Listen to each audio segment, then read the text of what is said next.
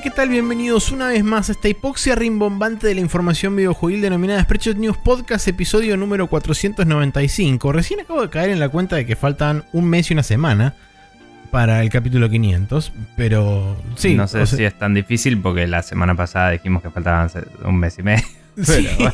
bueno, pero es que como que de, ayer- de la semana pasada hasta hoy eh, Pasó pasaron, una semana más. pasaron muchas claves, pasó una semana y ahora está más cerca que antes, eh, como si el tiempo funcionara de forma lineal. Eh, pero bueno, no estamos acá para hablar sobre la relatividad o no del tiempo, sino Mm. para hablar sobre videojueguitos. Mi nombre es Maximiliano Carrión y del otro lado está el señor Nicolás Viegas Palermo. Hola Nico, ¿cómo estás? Eh, bien, cansado. eh, volviendo Bien a la cansado. relatividad del tiempo. Sí, también. Volviendo a Mm. la relatividad del tiempo, fue una semana que se me hizo muy larga. eh, de esas que lidias con un problema que lo arreglas y te dicen, che, no anda. Y te fijas y no anda y decís, pero lo arreglé. Y vas y ves y hay un problema en otro lado. Y ese problema depende de otra gente. Y te dicen, sí, ok, como tenés razón, hay un problema. Y volvés a mandar una build y lo vuelven a probar. Y dicen, che, no me anda. Y probaron la equivocada. Y así. Y como que siempre no andaba por algo. Y cuando yo estaba seguro de que ya andaba todo y ya estaba todo resuelto en todos los pasos, me dicen de nuevo que no anda.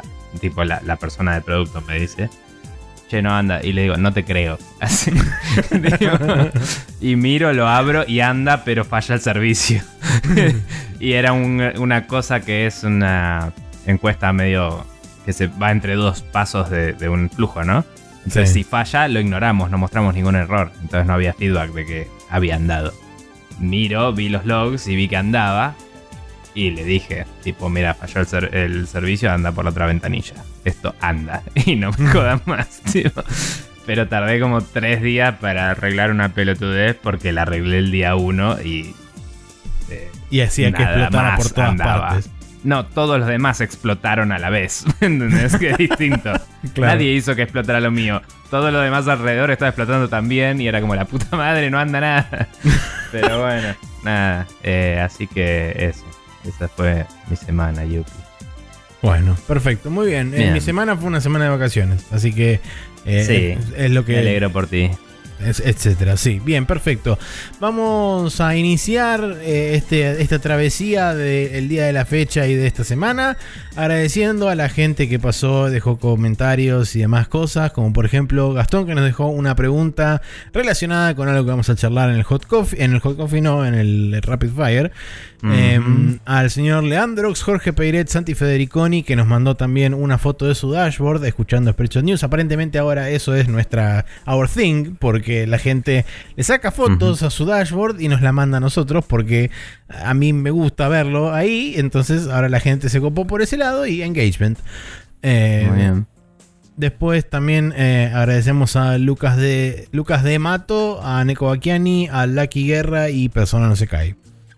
Sí, Lucky Guerra es eh, Lucas Ariel Guerra, ¿te acordás? El chico que Ah. estaba programando un juego Sí. mm, largely desde su celular porque tenía mucho tiempo de, de commute. Eh, Sí. No sé si eso lo pudo seguir o no. La última vez que hablamos estaba medio ocupado porque tuvo familia. Así que, Lucas, si seguiste con tu proyecto y querés comentarnos cómo vas, eh, eh, nos interesa y esperemos que andes bien. Y un abrazo que hace rato que no hablamos. Em, pero bueno, gracias a todos ellos. Eh, tengo el comentario de Neko que habla sobre el Fire Emblem Warriors. Dice, sí, aguante el Fire Emblem Warriors. Sobre qué es el juego, pareciera ser como dice Nico en el timeskip. Pero Byleth, participaría. Eh, siendo el personaje principal que, spoiler alert, no participa mucho en el timeskip. O sea, vos ves todo desde su punto de vista y de golpe es como, pasaron 5 años y te reencontrás con todo el mundo. Eh, entonces el hecho de que el personaje participe hace que cambie la situación y potencialmente genere, dice, la, entre comillas, Golden Root en, en la que tenés todos los personajes que se llevan bien y Koya Golda, dice.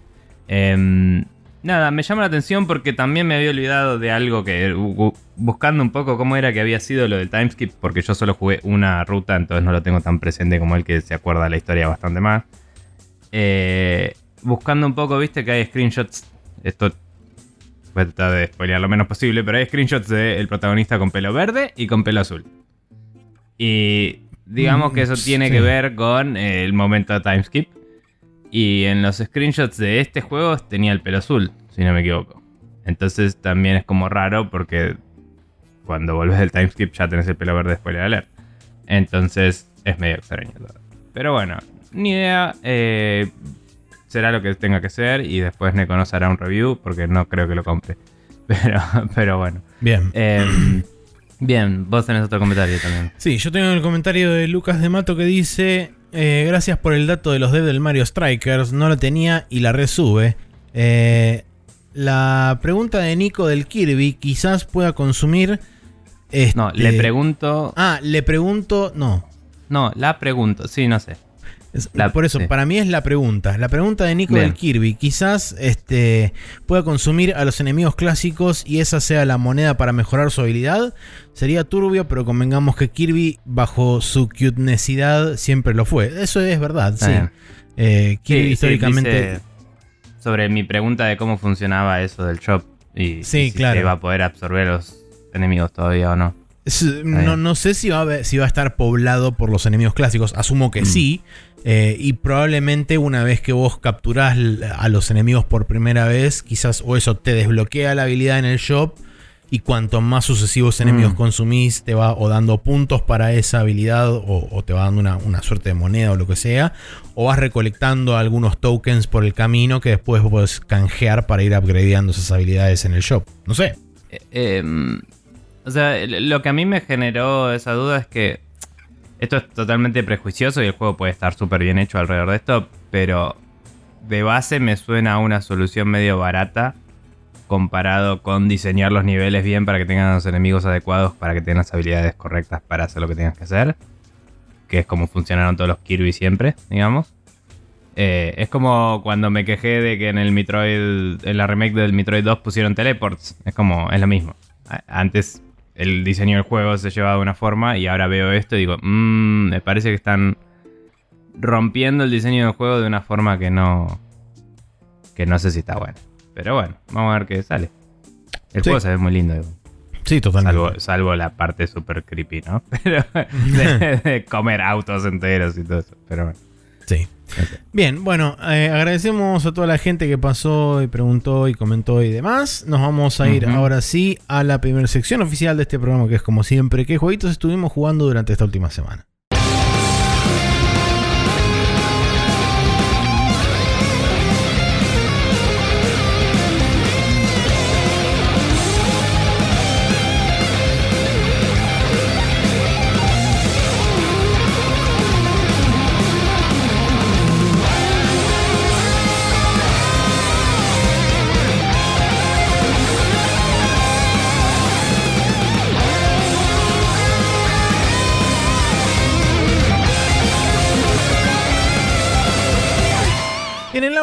Tenemos varias cosas, algunas nuevas, otras repetidas, este, algunas que fueron este, agregadas, supongo que medio último momento. Eh, Sí. Sí, sí. pero sí, contame por donde quieras arrancar. Bueno, terminé por primera vez en mi vida del todo 100%, bueno, no sé si 100%, pero terminé todo el Chrono Trigger. eh, hice todas las side quests. eh, no hice los dungeons que agregaron en la Nintendo DS. Los jugué en la DS, pero no hice esas side quests. em, pero hice todo el contenido base del juego. eh, y eh, eh, capaz tenga que hablar con un par de spoilers, aviso, porque sé que hay gente que lo está jugando ahora a la par, porque estábamos en esto de la logia del backlog jugándolo. Em, pero bueno, debo decir que me gustó mucho. eh, o sea, me gustó mucho todo el juego. Hay un boss en particular que me parece que es la peor parte de todo el juego, que tiene un diseño interesante, pero em, tenés que pegarle a un punto débil que se camufla con otros puntos débiles, con otros lugares que no son el punto débil. Y cada vez que le pegas, a- le haces daño. Y si le pegas a los otros, te devuelve el ataque. Mm. Y hace un shuffle en el cual mezcla todos esos puntos y no sabes dónde está el punto débil. Y no puedes seguirlo con la mirada porque es una animación mentida, ¿viste? Como que no es como los... Es como alguien que te hace el truco de los vasitos con la pelotita adentro. Ok. Pero como es un sprite animado, eh, pueden hacer lo que quieran y, en- y empieza a girar y de golpe gira rápido, gira rápido y de golpe deja de girar y directamente como que se cruzan los sprites y no sabes cuál es cuál. Claro. Es como, me hubiera gustado más que fuera una animación que yo pueda seguir con los ojos y que haya una forma de yo con habilidad de eh, poder seguir eso visualmente, tener una mejor chance de ganarle al malo. ¿Me entendés? Me hubiera sentido que estoy más involucrado, porque así se siente que es todo muy aleatorio y es bastante choto. El enemigo encima con cada contraataque que te hace te hace bastante pija. Eh, lo bueno es que es de un elemento en particular, entonces si tenés eh, el equipamiento correcto, te puedes hacer absorb de ese elemento y no te morís. Y em, yo lo hice porque estaba muy al final del juego, tenía armaduras de todo tipo. Me, me equipé la armadura correspondiente con Crono y mm, había vendido un par que tenía de más, así que solo tenía una. Se la di a Crono y dije, bueno, Crono pega bastante, vamos a dejar que Crono siga vivo. Los, los otros estaban muertos ahí en el piso y yo seguía pegándole al bicho. y fue una batalla de atrición re volante, pero bueno, estaba viendo un podcast en video de fondo y le daba al botoncito golpear al enemigo y eventualmente le gané. Eh, también me pareció raro que la wiki, o sea, empecé a ver algunas guías de esas sidequests porque hay algunas cosas que son bastante crípticas y vos venís con todo el rush de tipo, estoy ahí de la final, vamos a ganar el juego, vamos los pibes, vamos a salvar el universo. Y de golpe como que es como, puedes hacer mil cosas. Y es como, quiero hacer esas mil cosas, pero no quiero que me frene el momentum, así que voy a leer un par de tips cuando me pierdo. Y a la mierda. Em, y leyendo la guía vi cuánta vida tenía este malo y decía que tenía como que te diga 60.000 de vida y cada vez que le pegabas en el punto débil le sacabas 200 y pico, lo cual te daba que le tenías que pegar una pelotuda cantidad de veces y no fue así. O sea, le pegué bastantes veces y eso que, como decía, es medio aleatorio, entonces le pegas una de cada 5 veces y encima tenés que invocarle un montón. Eh, cuestión que eventualmente le gané y no entendí. Entonces siento que no entendí el boss, siento que no está bien diseñado y siento que la wiki te dice información incorrecta. Entonces fue una experiencia rechota esa. El resto del juego fue todo increíble y buenísimo y súper bien balanceado. Este boss era 100% opcional, pero te sirve para obtener uno de los ítems más zarpados del juego, eh, que tiene que ver con la última espada de Crono. Em, que la última espada de Crono pega imbéciles cantidad de daño. O sea, ridículo absolutamente. Em, ya al final, o sea, tiraba magia y sacaba 2000 de vida. Pero pegaba un ataque y si pegaba crítica, él sacaba 1600. Era. O, 1800 con un ataque básico y no gastaba energía, ¿viste? Maná. Em, también Crono tiene un ataque que pega 6 veces un ataque básico. Y si usas ese, pegabas más que si usabas magia porque hacías cuatro ataques de 600 de daño y te daba 2000 y pico directamente. Em, a, la mayoría de los enemigos, o sea, a menos que resista eh, damage físico, los hacías recontra perch. Eh, nada, dice todas las sidequests están muy buenas porque todas te cuentan cosas sobre los personajes y sus historias personales. Eh, son las. Diría que son las Loyalty Quests originales, básicamente. No te desbloquean los ultimates de cada uno, pero sí suelen darte equipamiento final para cada personaje. Están buenas porque varias son cortitas y algunas eh, tienen varias secciones cortitas que te dan rewards y, son una historia más larga. Entonces sentís que progresaste y de golpe es como que, che, pero igual no conseguí lo que había que conseguir. Y hay como más quests dentro de esa questline. Eh, particularmente la de, la de Marley es bastante larga. O sea, son como Creo que son tres misiones atadas en una historia más larga. Eh, y eventualmente conseguís... ¿Qué cosa? No, iba a decir que creo que la de Marle también involucraba tener que saltar entre múltiples... Este... Todas tienen un poco de time travel, ¿eh? Ah, ok. Eh, porque al final es como, bueno, podés ir en cualquier, a, cualquier lugar eh, y a cualquier, en cualquier tiempo, claro. Eh, y hacerlo en el orden que quieras. Inclusive después de cierto evento muy importante del juego que también es opcional y eso me parece increíble, por cierto. Eh, podés elegir inclusive cambiar la party sin incluir a Crono. O sea, podés hacer una party de otros tres distintos. Y eso te permite eventualmente destrabar triple text que no incluyen a Crono, que son distintas y son únicas también. Eh, tipo ahí, si usas a, a Marle, a Luca y a cierto otro personaje mágico, Hmm. Eh, puedes hacer una, un Ultimate que es todo magia y pega todos los elementos así, se pija todo, por ejemplo. Que no lo hice porque en general usaba Crono, pero, pero bueno. Eh, gané el juego con Crono, Frog y cierto personaje mágico.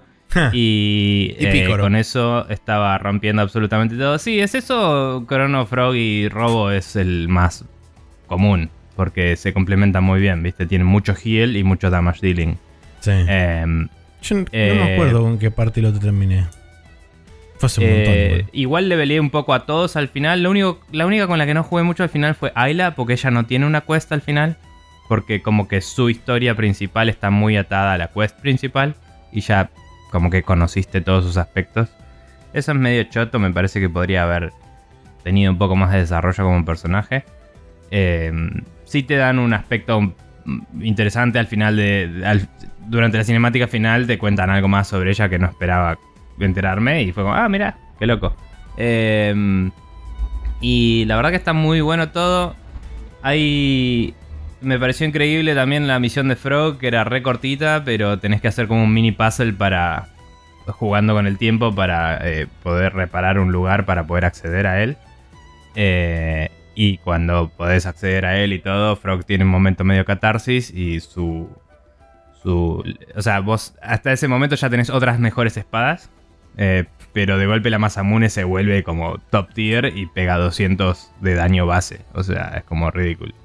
Eh, y, el, y si le pones la Hero Badge que le sube crítica, la se pija todo.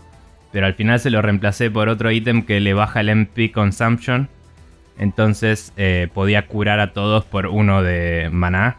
Y con eso eh, no necesité más a robo. O sea, podía usar un solo healer, damage dealer. Y por eso pude poner a cierto personaje mágico de tercera persona en, el, en la party. Y, y con, eh, con Frog iba curando a todos. Y iba rompiendo todo.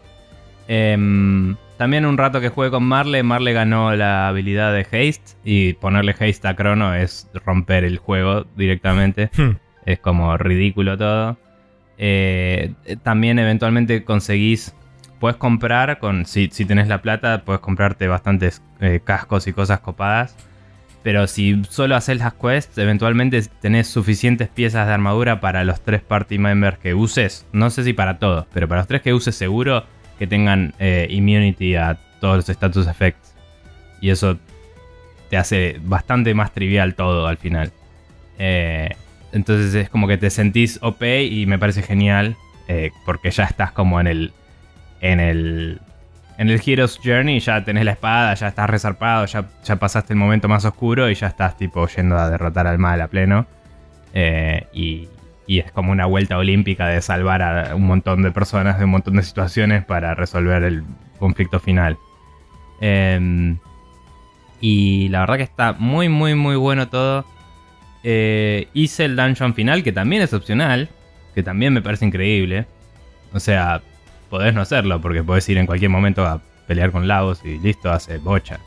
Em, pero si lo haces, tenés más etapas de la pelea de Lavos pero también en ese dungeon final encontrás bastante equipamiento por si no hiciste todas las quests. Y eso también te da los status immunities y todo eso. Y es un lindo challenge y vas leveleando, entonces ya llegas más zarpado a la voz también. Em, inclusive cuando le ganás a la voz a la primera etapa, eh, spoiler alerta, hay más de una etapa, eh, podés volver y, seguir haciendo sidequests si querés y volver a la última etapa en cualquier momento, que también me parece lindo para respetar el tiempo de los jugadores, digamos. Em, y eh, no me esperaba que. Sabía lo de la quest del Luca, pero no, no esperaba que fuera algo tan interesante porque es distinto que las otras quests. Es una quest que puede fallar, que en este juego es muy raro eso. Y puedes hacer un reload y volver a tratar pero decidí vivir con eso y fue un momento muy triste y es que este juego pueda darte un momento muy triste es mágico para mí. Es como un juego de Super Nintendo tener un impacto emocional grande, es como wow, anda. Em, y nada, me parece alucinante y hermoso. La mayoría de eh, los RPGs de Square tienen eso, de esa época. Sí, sí, pero el nivel al que lo maneja Chrono es otro directamente. Pensá que también Depende del grado de nostalgia que tengas por el juego también. Mm, bueno, pero esto no tiene que ver con que ya lo haya jugado antes, ¿me ves? Eh, o sea, yo ya sabía que era un re buen juego, ok, pero el personaje de Luca no lo usé en todo el, todo el juego casi porque siempre estaba usando a otros y sin embargo es como que al final del juego te pasa, eh, haces esa quest y como que lo aprecias de otra forma totalmente el personaje. Eh, y te justifica mucho quién es ese personaje y por qué. Y también eh, estoy dando vueltas alrededor de él, spoiler del Chrono Trigger, ¿no? Pero en ese momento podría eh, no haber alguien en la party que haría más triste todo todavía si querés, porque podés no hacer algo en el juego que es opcional. Eh, sí, no, entiendo. O sea, está eh, bueno que tenga, que tenga la, libertad de poder manejar es, esos dos momentos en particular de la forma que lo hace y que tengas la opción de poder llegar ahí sin un montón de cosas, inclusive de poder fallar la quest. Y, lo que vos decís es cierto, pero em, todavía no había salido el Final Fantasy VII, ¿sí? famoso por tener momentos de muertes irreparables. Eh, sí, igual eh, personalmente yo lo decía por el impacto que, por ejemplo, tiene el momento del 6 donde básicamente perdés y tipo el mundo se va a la mierda. Bueno, eso también, que eso del Chrono Trigger eh, lo manejan raro porque ya sabes que perdés desde hace mucho. o sea, es como vas al futuro y el futuro es una mierda. Ah, ok. Y es todo el juego sobre revertir el futuro. Em, pero lo que digo es. Eh, o sea, en ese aspecto sí. Yo lo que estoy hablando es los momentos personales chiquitos. Eh, en el 2 creo que ya hicieron que se muera un personaje. En el 2 se mueren como la mitad del cast. bueno, pero había uno como que se moría en un momento de drama. No sé si el 2 o el 4. Esto lo supe alguna vez y nunca los jugué ninguno de los dos. Pero bueno, eh, en un momento se moría un personaje y te lo reemplazaban con su sobrina, creo. Eh, y lo que hacían era que el juego le daba todos los skills de ese personaje a la sobrina y era como un momento dramático, pero no te alteraba el gameplay realmente. Acá, eh, el momento de Luca es solo dramático y el otro momento que estamos dando vueltas alrededor es súper importante. o sea, ese personaje no lo puedes reemplazar con nada y... Eh, o sea, hay una quest para salvarlo, Sí, pero podés no hacer eso y no salvarlo y ganar el juego. Y ese personaje es el único que hace magias de ese tipo y es el único que tiene ese tipo de, investment también. Eh, y es... Eh, y nada, lo que decía de Luca también es que es... Eh, si no lo tuviera ahí sería más heavy todavía eso, me parece. Em, pero bueno, nada, me parece muy brillante cómo se cruza todo. Me parece genial cómo hace uso del viaje del tiempo todas las psychos. No sé si las hiciste todas vos. Sé que hice eh, varias, no recuerdo si hice todas o no. Probablemente no, pero. Hay algunas que requieren más lateral thinking del que me gustaría. O sea, eh, creo que todo es lógico, pero como que hay que hacer unos saltitos de lógica para hacer algunas cosas. Eh, o hay alguna condición medio arbitraria de si no hablaste con tal no se dispara tal evento, ¿viste? Eh, a pesar de que sabes que decís, ah, seguro que hay que hacer esto. Y es como, bueno, pero para poder hacer esto tenés que haber hablado con un personaje, ¿me entendés? Sí, para que te eh, habilite el estado del juego que puedas hacer la acción esa. Pasó el camión más grande de la Tierra, la concha de la... Bueno, eh, estos ruidos molestos. Em, pero sí, o sea, fuera de eso, digo, no conozco ningún juego que lidie con time travel que tenga este nivel de manipulación del mundo. Eh, al punto que en el de Robo, por ejemplo, eh, voy a spoilear esta única parte. Eh, dejas a Robo ayudando a restaurar un bosque, porque es un robot y puede sobrevivir. Y básicamente lo dejas ahí, el chabón laburando, lo ves en el mapa que está laburando, plantando semillitas y eso.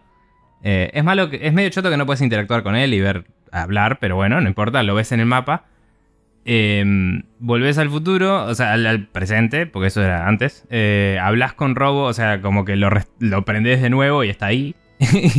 y, y, lo recuperás y seguís la vida. Y si volvés al pasado, está Robot arando el coso porque tiene que ararlo para que en el futuro, para que en el futuro haya un bosque ahí. O sea, y antes no había un bosque, y de golpe hay un bosque y hay una iglesia que tiene un altar con Robo ahí y todos lo admiran por lo que hizo. Y es como que es mágico, o sea, me parece increíble, me parece que es algo que no ves en ningún otro juego de time travel ni a palos, que varios trataron y ninguno lo hizo en el mismo scope que este. No jugué el Chrono Cross, no tengo idea si hay ese tipo de interacciones en Chrono Cross. En el Chrono Cross juegan más con universos paralelos y no tanto con viaje en el tiempo. E, eso, eso tenía entendido, pero. Pero nada, digo, el, el, nivel en el que cambian los diálogos de las personas, eh, todo lo del Black Omen, que es el dungeon final básicamente. También el dungeon final aparece flotando en el espacio en la super prehistoria. Bueno, no es la prehistoria, pero aparece en, un momento del pasado. Y desde que aparece, aparecen todos los timelines. Porque nada, vos modificaste el tiempo y ahora está ahí flotando. Y la gente, esto no sé si te lo acordás, pero hablas con cualquier persona y es como, ah, qué lindo día, el Black Omen está ahí flotando en el espacio, está todo bien. Como se vuelve algo cotidiano porque es como mirar al cielo y ver a la luna, ¿me entendés? O sea, la gente desde que nació existe el Black Omen y está ahí. No sé cómo saben que se llama Black Omen y cómo no les causa un poco de pánico el nombre, pero, pero es como que, ah, mira cómo brilla el Black Omen con la luz del sol del día de hoy, así, reflejándolo. Hmm. Y es como que están contentos de que es un lindo día y el Black Omen está ahí, es parte de la meteorología del asunto. Eh, y, es una pelotudez, pero es una pelotudez que te dicen varios personajes. O sea, como que hicieron esa línea en un montón de personajes que normalmente te comentan qué lindo día. Y son distintos diálogos, no es el mismo diálogo que los idearon a varios personajes. Te lo dice la mamá de Crono, te lo dice eh, alguno más. Creo que Melchior te menciona algo. Eh, y nada, me parece detalles hermosos. Eh, y nada, y hay momentos muy catárticos y cosas muy copadas. Te cuentan los orígenes de varios personajes en estas quests. Y después leyendo sobre los otros finales, porque no quería hacer todos, pero tal vez algún día juegue un New Plus. Em, básicamente me entendí mejor cómo eran los finales que, que le sacaban el curse a Frog. Y me parecieron muy copados. O sea, como que dependen de una decisión que tenés en un momento. Eh, y eh, me pareció muy interesante eso. Em, porque siempre tiene un final feliz, pero en algunos finales él, eh, se, se vuelve humano de nuevo, digamos. Em, y también escuché que hay un final donde se casa con la reina y hay gente medio rana. como que es como re creepy. Ok. Que es medio. Es medio un final cuasi secreto. Y, y, como que vuelven y. Volvés al presente y. Marley como que ve que su familia son todos medio ranas y es como ¡Ah! y nada, muy loco.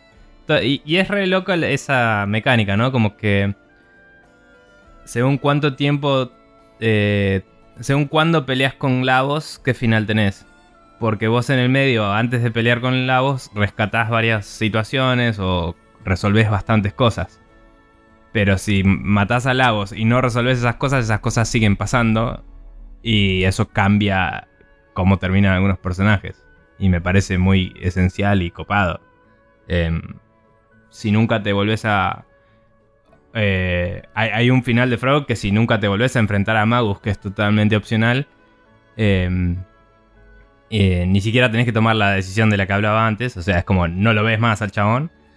Y básicamente terminás, matás a Lavos y en el final Frog dice, bueno, voy a hacer algo que me quedó pendiente. Y es como que se va a pelear con Magus solo. Y termina así la, imagen de la, fortaleza, de la fortaleza del Fin Lord con una figura con capa arriba que no sabes si es Magus o es Frog. Tipo, o sea, uno de los dos sobrevivió a la pelea y no sabes cuál es. Y esas boludeces. Y nada, el nivel de detalle que tiene este juego es imbécil. La música está buenísima, el gameplay es increíble. Y el power trip del final de haber hecho todo y estar zarpadísimo en ítems y romper todo es hermoso que hablaba con Santi Quiroga que le costó bastante el final porque no hizo la sidequest y tuvo que gastar un montón de ítems y todo. Y yo estaba como re, contrapapeado y cada vez que me tiraban un ataque es como que tenía un counter y la tenía re atada. Eh, y estaba muy bueno. Eh, no. Y no sentí que tuviera que grindear nunca. Eh, de nuevo, la única parte mala fue ese boss con, con el ataque elemental rechoto. Pero bueno, Eh, nada, buenísimo el Chrono Trigger, se lo recomiendo a todo el mundo. La versión de DS incluye un par de cosas que se destraban al final para New Game Plus. Y si un día lo juego en New Game Plus, veré si las hago. Que incluyen aparentemente un nuevo boss que lo ata al Chrono Cross. Eh, que tiene que ver con la hermana de Magus, viste que hay toda una situación con eso. Eh, no, No me me sale el acuerdo. nombre ahora. Bueno, cuando Mammon Machine y cosas y Lavos y la vida en, en, el, en el Magic Kingdom eh, pasan cosas con la hermana de Magus y medio que desaparece y deja de ser relevante en el juego. Y hay un final de Magus que implica que se va a buscarla. eh, y aparentemente en el Chrono Cross hay menciones a ella eh, como parte de la historia. Eh, y, y nada, eh, hay como en este hay una un boss final que medio que tiene que ver con qué pasó con la hermana de Magus y eso que da lugar al Chrono, al Chrono Cross después también. Así que nada. Who knows? Eh, Sí, que se idea. llama tipo el, el Dream Devourer, que creo que, spoiler alert para el Chrono Cross, eh, el boss final del Chrono Cross se llamaba el Time Devourer. Entonces es como que es una especie de proto malo final del Cross. Em, nada, está buenísimo todo y eh, me encantó y aguante. Jueguen Lons. Em, Maxi, Bueno, ¿Vos qué yo muy brevemente, el, el Flight Simulator finalmente llegué a Japón después de volar este, muchas horas. horas. Sí. Eh, y estoy justo, justo bien, bien, bien en el norte de, de la isla de Hokkaido, al, al norte de Japón también. Eh, y ahora tengo que ir bajando despacito y de a poco, pero nada, súper diversión. Eh, Ok. Me compré el Hitman 3 porque quería tener el- la versión deluxe y quería pagarla menos. Entonces me compré Está la versión bien. estándar y me dieron gratis la versión deluxe porque hasta el 19 de febrero hacían eso automáticamente. Entonces lo hice, me lo bajé y por supuesto como no es este... Como no podía ser de otra forma, cada vez que uno instala el Hitman o sus secuelas eh, su- sucesivas, tiene que arrancarlo desde cero porque no se puede jugar de otra forma. Así Eh, así que eh, estuve pasando todas las misiones, haciendo eh, algunas de las cosas que me habían quedado colgadas en los diferentes mapas, porque te acarrea, como te acarrea todo el progreso, me, me desbloqueó básicamente todos los feats, los discoveries y todas esas cosas que había hecho en todos los demás mapas. Eh, y llegué, ahora estoy en Hokkaido. El que más paja me dio del Hitman 1, como siempre su- suele suceder, es Colorado. Porque es Sí, un es mapa paja, feo eh, y no me gusta. Hay que ir a los tiros ahí. Sí, más o menos. Eh, y ahora estoy en, en Hokkaido, todavía no, no lo empecé. Pero Hokkaido también es un mapa que me, me resulta re divertido. Junto con Mm. eh, Sapienza y con París, por lo menos del- de lo que es el, el, el 1. Sí. Y el 2, como lo jugué una sola vez, y digamos los mapas del 2 los jugué una sola vez, no tengo mucha memoria al respecto. Sé que había uno o dos mapas del 2 también que estaban muy buenos y eran muy divertidos, pero no. Al, no, al no haberlo En- jugado tanto como jugué en los mapas del 1, no, no los tengo muy frescos. En el 2, el de Miami es muy bueno, porque es súper abierto y puedes hacer de todo. Eh, y hay bocha de NPCs y cosas. Em, y tenés la, la parte de la carrera y hay como una parte de Ah, del Museo de, De- Armas. De, cosas de armas, sí, sí. que es medio ridículo. Y tenés el acuario abandonado que creo que puedes hacer algunas cosas de tirar chabones a la piraña, a las pirañas y todo eso. No, no, no, está cerrado por renovación o lo que sea. Em, nada, muy extraño todo eso. Em, y después tenías el... Ah, es de ese, de, de Hitman 2, del que me acuerdo también es del, del mapa final, que es en el- la super isla Sí, de la organización castillo secreta loca y qué sé yo, Sí. que estaba buenísimo ese también. Sí, que ahí te pones a matar a todos sin preocuparte, porque son todos una manga de forros. Sí, Em, que por eso yo juego así en Colorado también, porque es como, ya fue, es lo mismo, son todos ultra sí, un poco sí. terroristas, whatever. Em, estaba ese que eran suburbios que hay gente que le encanta Ah, porque le hace acordar al 2. de le hace acordar al de Blood Money. A mí me da un poco de paja, pero no está mal. Eh, Es una utilización muy buena de recursos, porque en el 2 estaban medio jugados con la plata. Eh, cuando lo hicieron, ¿te acordás que tiene las cinemáticas que son más estáticas Sí. y todo así? Y como es un suburbio con mucha casa prefabricada, es como que tienen la misma, el mismo mapa varias casas. ¿Viste? Como que son muy similares. Claro. Em, pero hicieron un buen laburo en que cada una tenga sus propias cositas. Eh, no está mal ese mapa, pero se siente muy rígido la estructura. Como que no, no, no tenés mucha variedad de cosas, me parece. Em, y después había otro más que no me acuerdo. Bueno, había otro que era parecido al de Colorado, pero no. Que era ah, sí, el de Colombia. Los, sí, sí, ese era, el de Colombia. El de Colombia está bastante bien, tenés varias formas de matarlo, yo siempre los mato de la misma forma y no, no, no hice mucho más. Sí, Eh, está el, el- el Super Cocaine. eh, sí, ¿sabes que el Super Cocaine no lo usé para nada? Yo Eh, pero creo recordar que, que la, la primera, la única vez que lo hice maté a uno de los dos con la Super Cocaine. Qué bien. No, yo a uno le tatué el ojo. tipo, ¡ah! ahí lo, lo recontra puñalé con la máquina de tatuar. Y después lo que hice fue a la otra tirarle la estatua encima. Ah, sí. Y alguna otra vez que lo jugué, eh, podés disparar el evento en el que los dos se paran juntos y tiras la estatua encima de los dos. Eh, y, y para hacer eso tenés que convertirte en el mariachi y es buenísimo. Eh, Porque arranca el evento. Y vas y sos la persona más blanca del planeta. vestido de mariachi al lado de todos chabones eh, re latinos. Y es muy, muy gracioso. Em, pero nada, y nadie dice nada. Es tan bueno ese juego. es un chabón pelado albino de dos metros. Con, un, con, el, con el pañuelito rojo y el sombrero mariachi es mágico. Eh, pero bueno, nada, tocando el bongo ahí. Eh, esa cinemática debe estar en mi favorita de, de la historia de los videojuegos. Es increíble.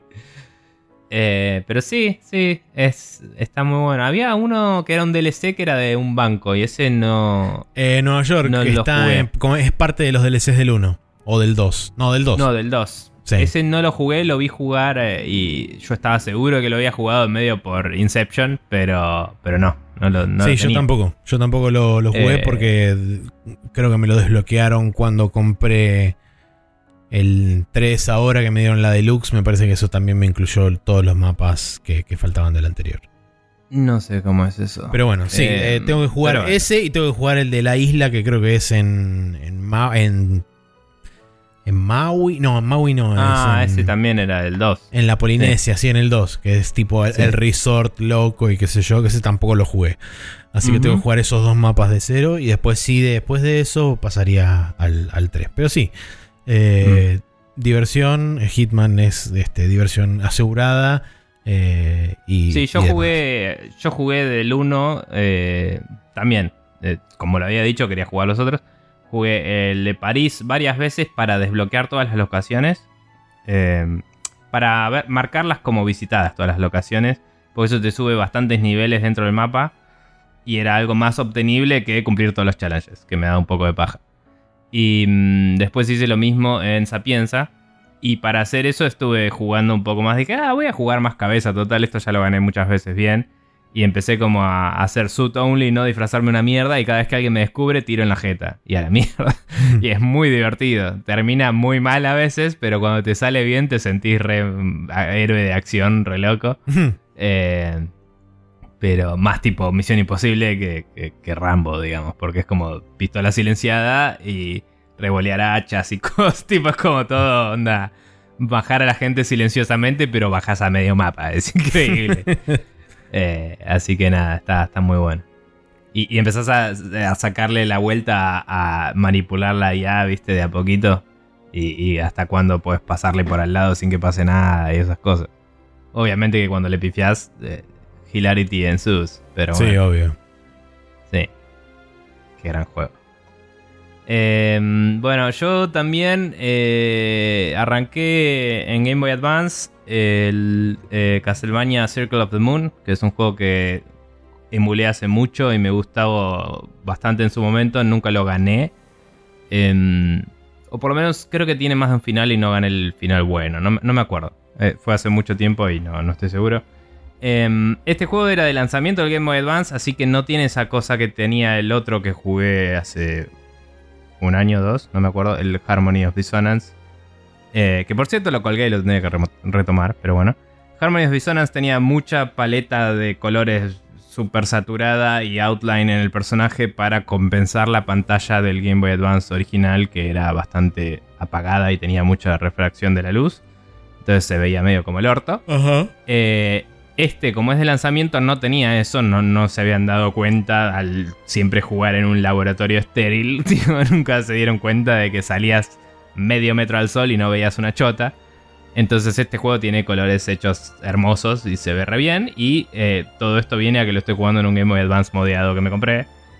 Que tiene una pantalla increíble, está buenísimo y tiene batería interna y es todo lo mejor de la vida. Y el Game Boy Advance es una de mis consolas favoritas y tener una así me encanta.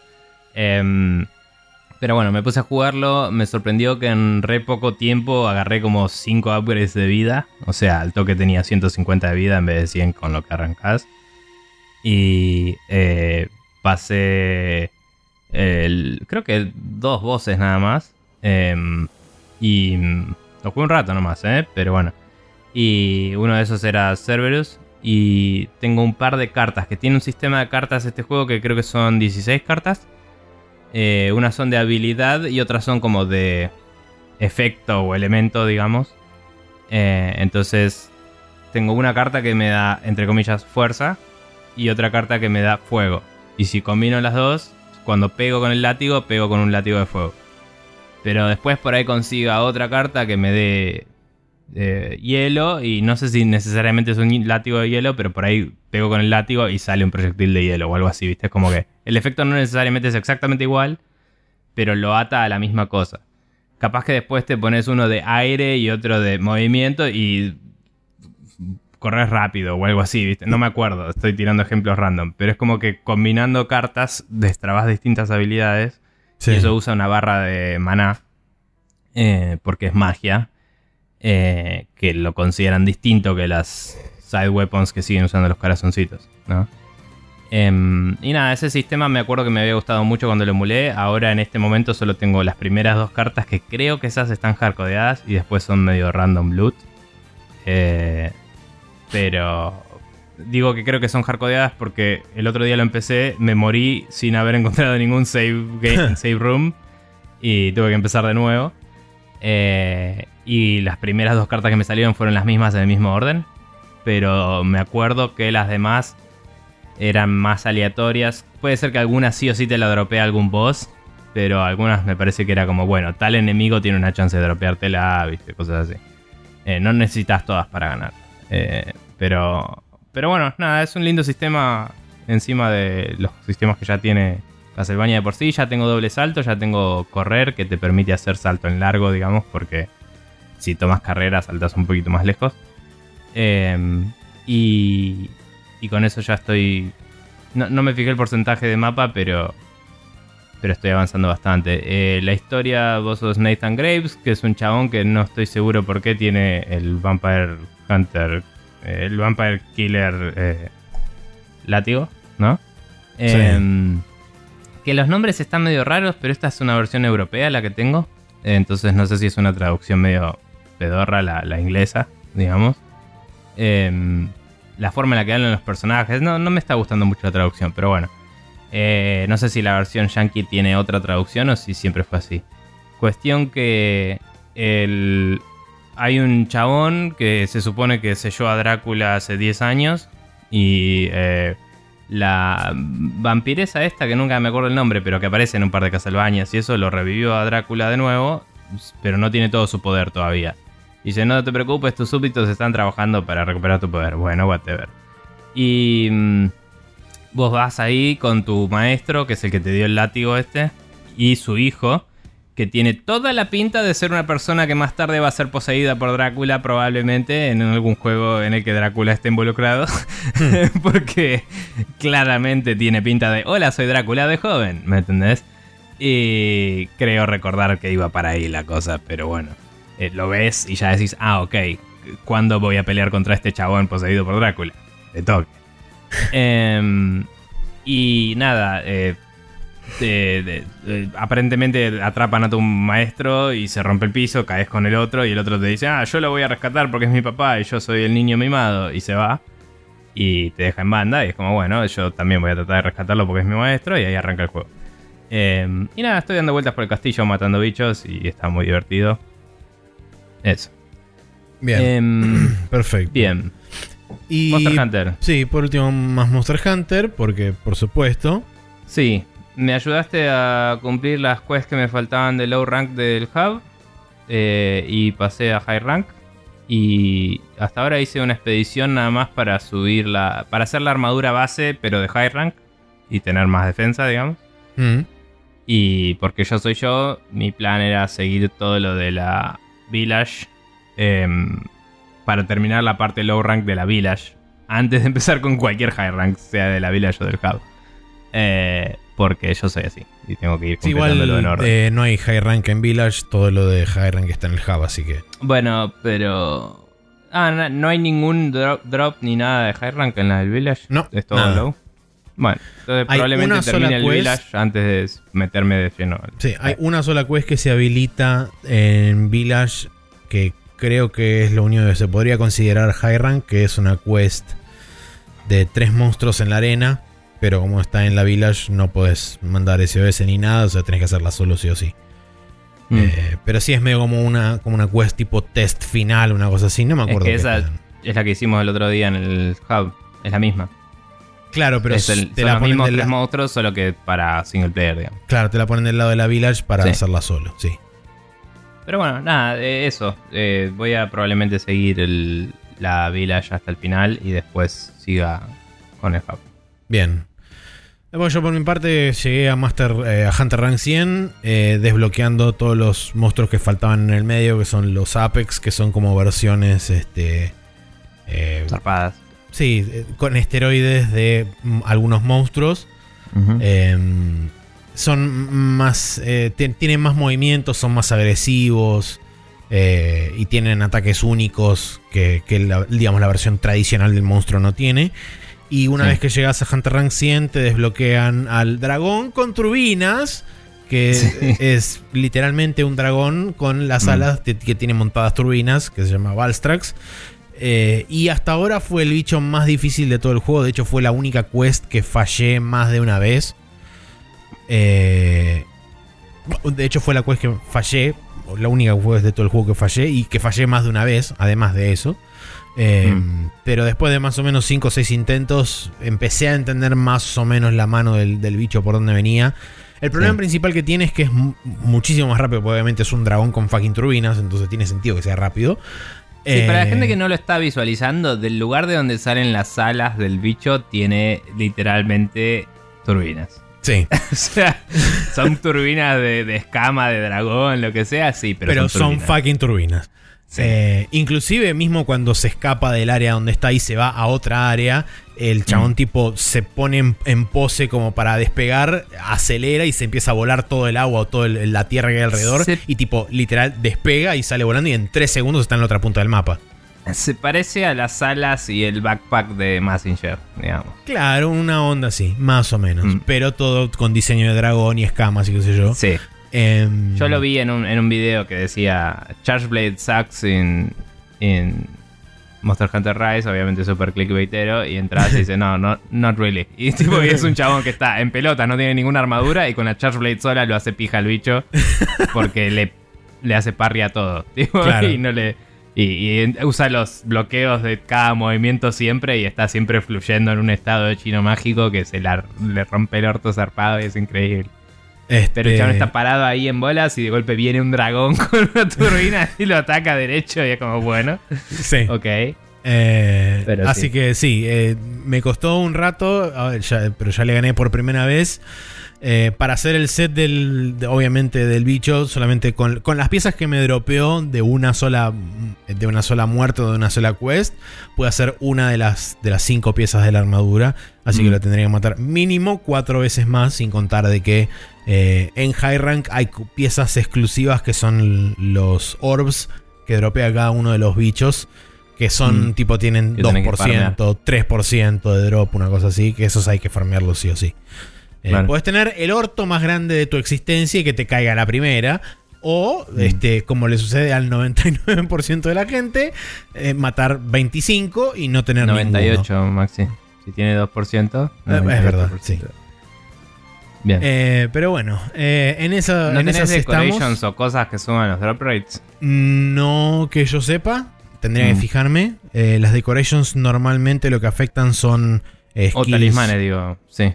Este, sí, no, no, la- la- los talismanes también tienen las mismas skills de, de- Mm. del resto, tanto de las armaduras y demás. Capaz, capaz que necesitas lo de el Carver y el, y o el Harvester para su- para a- obtener más ítems. Sé Entonces no que te sube hay- las chances, pero cada uno de esos ítems que sale tiene su chance de ser eso. Claro, ¿no? sé que hay una Te sube la comida en la, Mm. en la en la cocina, en donde vas a comer lo- los cosos para, para subirte Ujú. el HP y qué sé yo antes de la quest. Que te dan más rewards al final de la Una de las habilidades te da más rewards y después tenés otra, pasa que no las podés usar a la misma vez porque son las rotativas, las dos pertenecen Sí. al, al coso de las rotativas. Hay uno que te da un card más este, por, por bicho eh, y hay otro que te aumenta la, la, la chance de rewards eh, particulares del, de Ah, cada sí. Eh, pero no sé si hay skills que puedas ponerte encima, ya sea con decorations o de armadura, que tengan un efecto igual o similar Mm. que eso. No, está el que te deja. El que te sube las rewards del carving y el que. Y el que. Mm, no, y después por ahí los que te suben las chances de romperle las partes. Por si eso Claro, sube sí. Part Breaker. Pero bueno, no sé. Bueno, nada. Y o sea que básicamente. Por ahí te queda completarse esa armadura, pero ya viste todo el contenido del juego. Eh, sí, lo único que todavía no hice prácticamente nada, porque hice creo que dos o tres, son las Event Los. Quests. Exactamente. Eh, que de esas me quedan tipo, son como cuatro páginas de quests, así que eh, probablemente bastante. me dedique. Me dedique a hacer eso, porque hay de todo ahí adentro. Tenés tipo las Mm. quests de Sonic, donde te dan una, un skin de Sonic para el pálico y un skin de Tails para el perro. Muy Eh, después. ¿Tiene había- dos colas o no tiene dos colas? Creo que tiene dos colas. el- el coso. Vamos. Eh, después está la- el crossover con Mega Man, que básicamente puedes disfrazar al perro del perro de Mega Man. Eh, y había más cosas, pero no me acuerdo cuáles eran. Pero hay mucho, hay como, yo te digo, hay como 5 o 6 páginas de, de- de Event Quest. Así que tendré que empezar en algún momento con eso. Y ahí, una vez que termine con eso, sí, probablemente ya tenga, haya visto todo. Pero Estaba como viendo el yo- skin de Rush, el, el perro de Mega Man. Sí. Y es. Pensé que iba a ser tipo una armadura de Rush o algo así. No, es Rush. No, es literal con, Rush, Con el este- estilo caricaturesco de Mega. Man, así. Sí.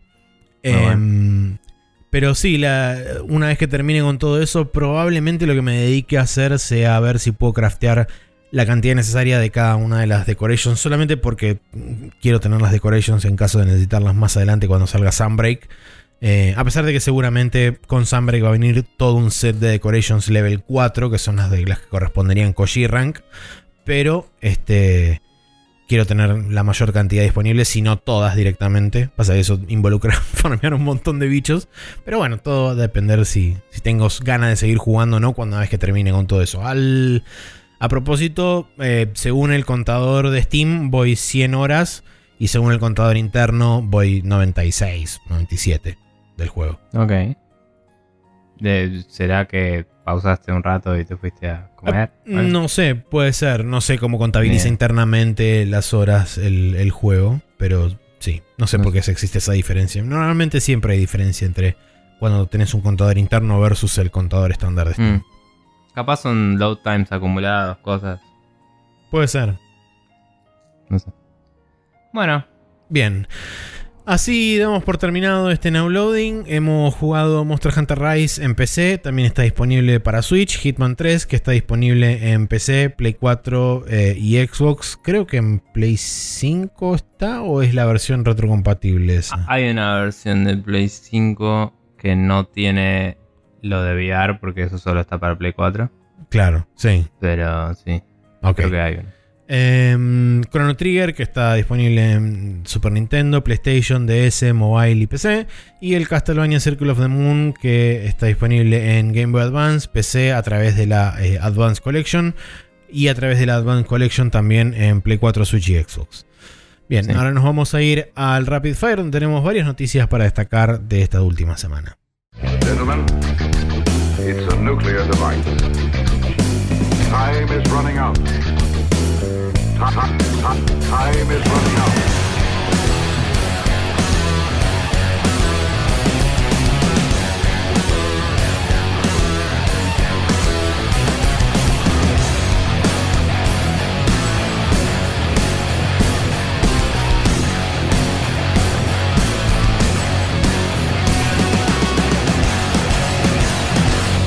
Y que estamos en el Rapid Fire donde tenemos, como dije, varias noticias para repasar. Arrancando la primera que dice que Valve publica los archivos .cad de la Steam Deck para que toda la gente que quiera imprimirse de forma 3D cualquier tipo de accesorio o tapa o eh, cosa loca particular que quiera montarle encima a la Steam Deck pueda hacerlo sin ningún tipo de costo adicional, excepto comprarse la fibra y una impresora 3D para poder hacerlo. No, bueno, no es solo para imprimir en 3D, también es para diseñar eh, accesorios y cosas si sos una empresa que le interese hacer covers o, lo que sea. Eh, Sabes que mientras leías la noticia decía, ¿qué significa CAD? Inmediatamente me di cuenta que es Computer Assisted Design y dije, ah, mira qué loco como uno se da cuenta al toque cuando sabe de qué se está hablando. Pero bueno, capaz que los que no se escuchaban no sabían.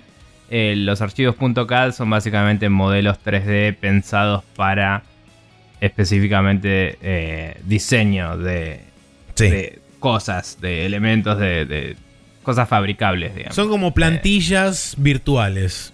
Sí. Em, y sí, planos en 3D, básicamente. Así que nada, em, muy interesante. Eh, Valve dio ahí un warning que era similar a algo que ya dijeron cuando mostraron el primer despiece que hicieron ellos mismos en, en su video de YouTube. Sí. Pero dijeron básicamente, eh, los invitamos a que abran y hagan lo que quieran con su consola, pero eh, sugerimos que lo haga un profesional, tengan en cuenta que eh, podrían romper la consola, podrían lastimarse y hay que hacer con cuidado. Y básicamente dice, si causan daño a la consola, no va a ser, por modificarla, no va a ser cubierto por la garantía. Aclaro.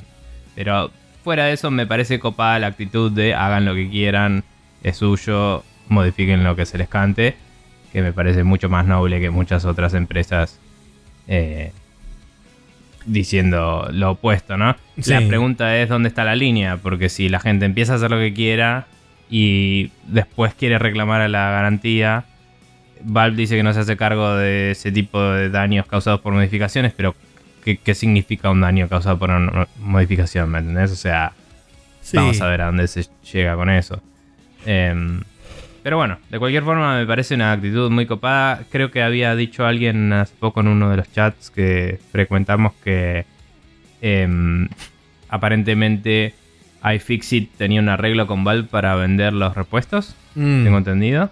Así que ya hay como inclusive una forma desde de movida de, vos reparar tu propia consola, que ya es algo increíble comparado con cualquier otra cosa, honestamente. Salvo con las PCs, justamente. Entonces es muy copado. Y porque quizá porque es una PC también, sí. sí, sí. Pero bueno, las partes de input también. Y es en, PC en general, si no te metes en, cosas hobbyistas, no tenés forma de reparar tu mouse o tu teclado Eso o es verdad, gamepad. Entonces es interesante. Em, bien, siguiendo, hay una noticia eh, medio rara y chota de parte de, PlayStation censurando un juego de terror llamado Marta is Dead.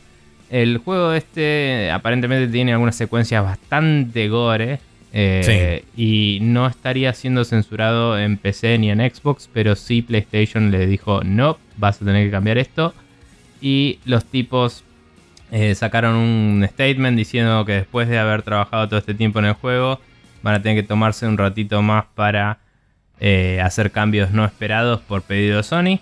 Eh, y van a sacar algunas partes del juego y, no, digamos, van a remover contenido jugable, literalmente, porque hay un momento super gore que es jugable, es descrito en la noticia como básicamente cortarle la cara a otra persona y ponértela a vos como máscara. Y es como, ah, dale, buenísimo. O sea, está bien que este juego claramente no me interesa, pero eh, hay un, había un video de Juego hablando de la hipocresía de esto, de, parte de Sony, porque, mm, o sea, está bien que esto es mucho más explícito igual, voy a aclarar, ¿no?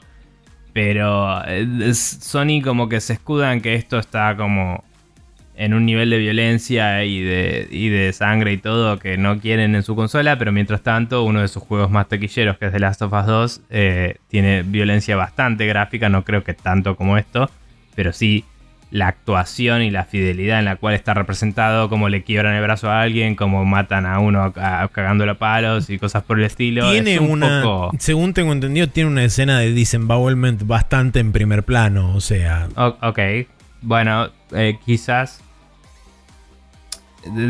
trazar estas líneas siempre es súper cualquiera, ¿no? Pero quizás arrancarle la cara a alguien puede ser un poco más psicológicamente heavy que ver cómo le cortan la panza a alguien. Totalmente debatible no importa, justamente estamos hablando de que es hipócrita, ¿no? sí, por supuesto. O sea, hay un doble uno de sus juegos más taquilleros. Sí, uno de sus juegos más taquilleros propios eh, se enfoca en la violencia como punto de venta y como mensaje del juego y te dice que este no puede tener esas. No puede hacer lo mismo. Eh, así que nada, medio complicado, eh, medio choto. No, no sé si es el tipo de contenido que me gusta que exista, pero si quiere existir no, no debería ser censurado, digamos. Sí, eh, igual también hay otro tema acá que, y, creo que también es parte de la razón por la cual también esto hizo bastante eco en, algunos sectores, que es que históricamente, históricamente, hace ya unos 6, 7 años, Sony venía censurando bastante eh, consistentemente casi todos los juegos que provenían de Japón, ya sea por X o por Y. Eh, y normalmente se mantenía bastante al margen de todo lo que venía de cualquier estudio occidental. Este es un juego de un estudio occidental, un estudio europeo, creo que es de Polonia, si no me equivoco. El estudio se llama LKA. Eh, pero este aparentemente es la primera instancia de Sony censurando un juego occidental. Eh, lo cual no es poca cosa tampoco, porque. Mm, por lo menos públicamente, ¿no? O sea, porque capaz que directamente no dejó publicar algún juego y no nos entramos. Claro, por supuesto, sí. Pero bueno. Eh, a ver. También eh, puede ser que haya pasado antes y que los developers no hayan dicho nada. O sea, como que Sony haya dicho, no, mira, si quieres certificar tenés que cambiar esto y esto. Lo cambiaron y listo, en vez de decirlo. Eh, pero este porque es un juego cross-platform que en las otras plataformas no se topó con este problema. Sí, no va a estar alterado. y, tengo entendido que el nivel de producción, no conozco el, el, developer, pero tengo entendido que el nivel de producción es relativamente alto en que tiene fidelidad gráfica bastante copada y que por eso el gore era particularmente perturbante. Eh, pero bueno, eh, de nuevo, me copa esto de juego, probablemente ni a palos, probablemente no me interesaría y es algo que me podría dar asco eh, si, me expongo a él, pero si vas a venderme que The Last of Us 2 es el pináculo de la de la narrativa del hombre y que hay que lidiar con la violencia como medio y criticarlo dentro de sí mismo usándolo como punto de narrativa, entonces no me censures un juego por ser gore. Eh, fin. Aparte, también que es mucho más caricaturesco lo que sea, pero tenés Mortal Kombat 11 en la misma consola. ¿Me entendés? O sea... Sí, también. Qué sé yo. Eh, no sé. Eh, eso. Eh, sí. no, no tenemos mucho más que decir al Sí, no, sigue, sigue, sigue acumulando. Personalmente sigue acumulando porotos en contra Sony haciendo cosas eh, ya vamos a llegar a la otra. Sí, por eso. No te preocupes. Vamos a llegar a la otra noticia. Pero bueno, mientras tanto, eh, Capcom revela una cuenta regresiva, la cual casualmente finaliza el mismo día del inicio de la Capcom Cup de Street Fighter. Y se, conoció, se conocieron un par de datos más, eh, porque Jeff Grab aparentemente recibió de múltiples fuentes la confirmación.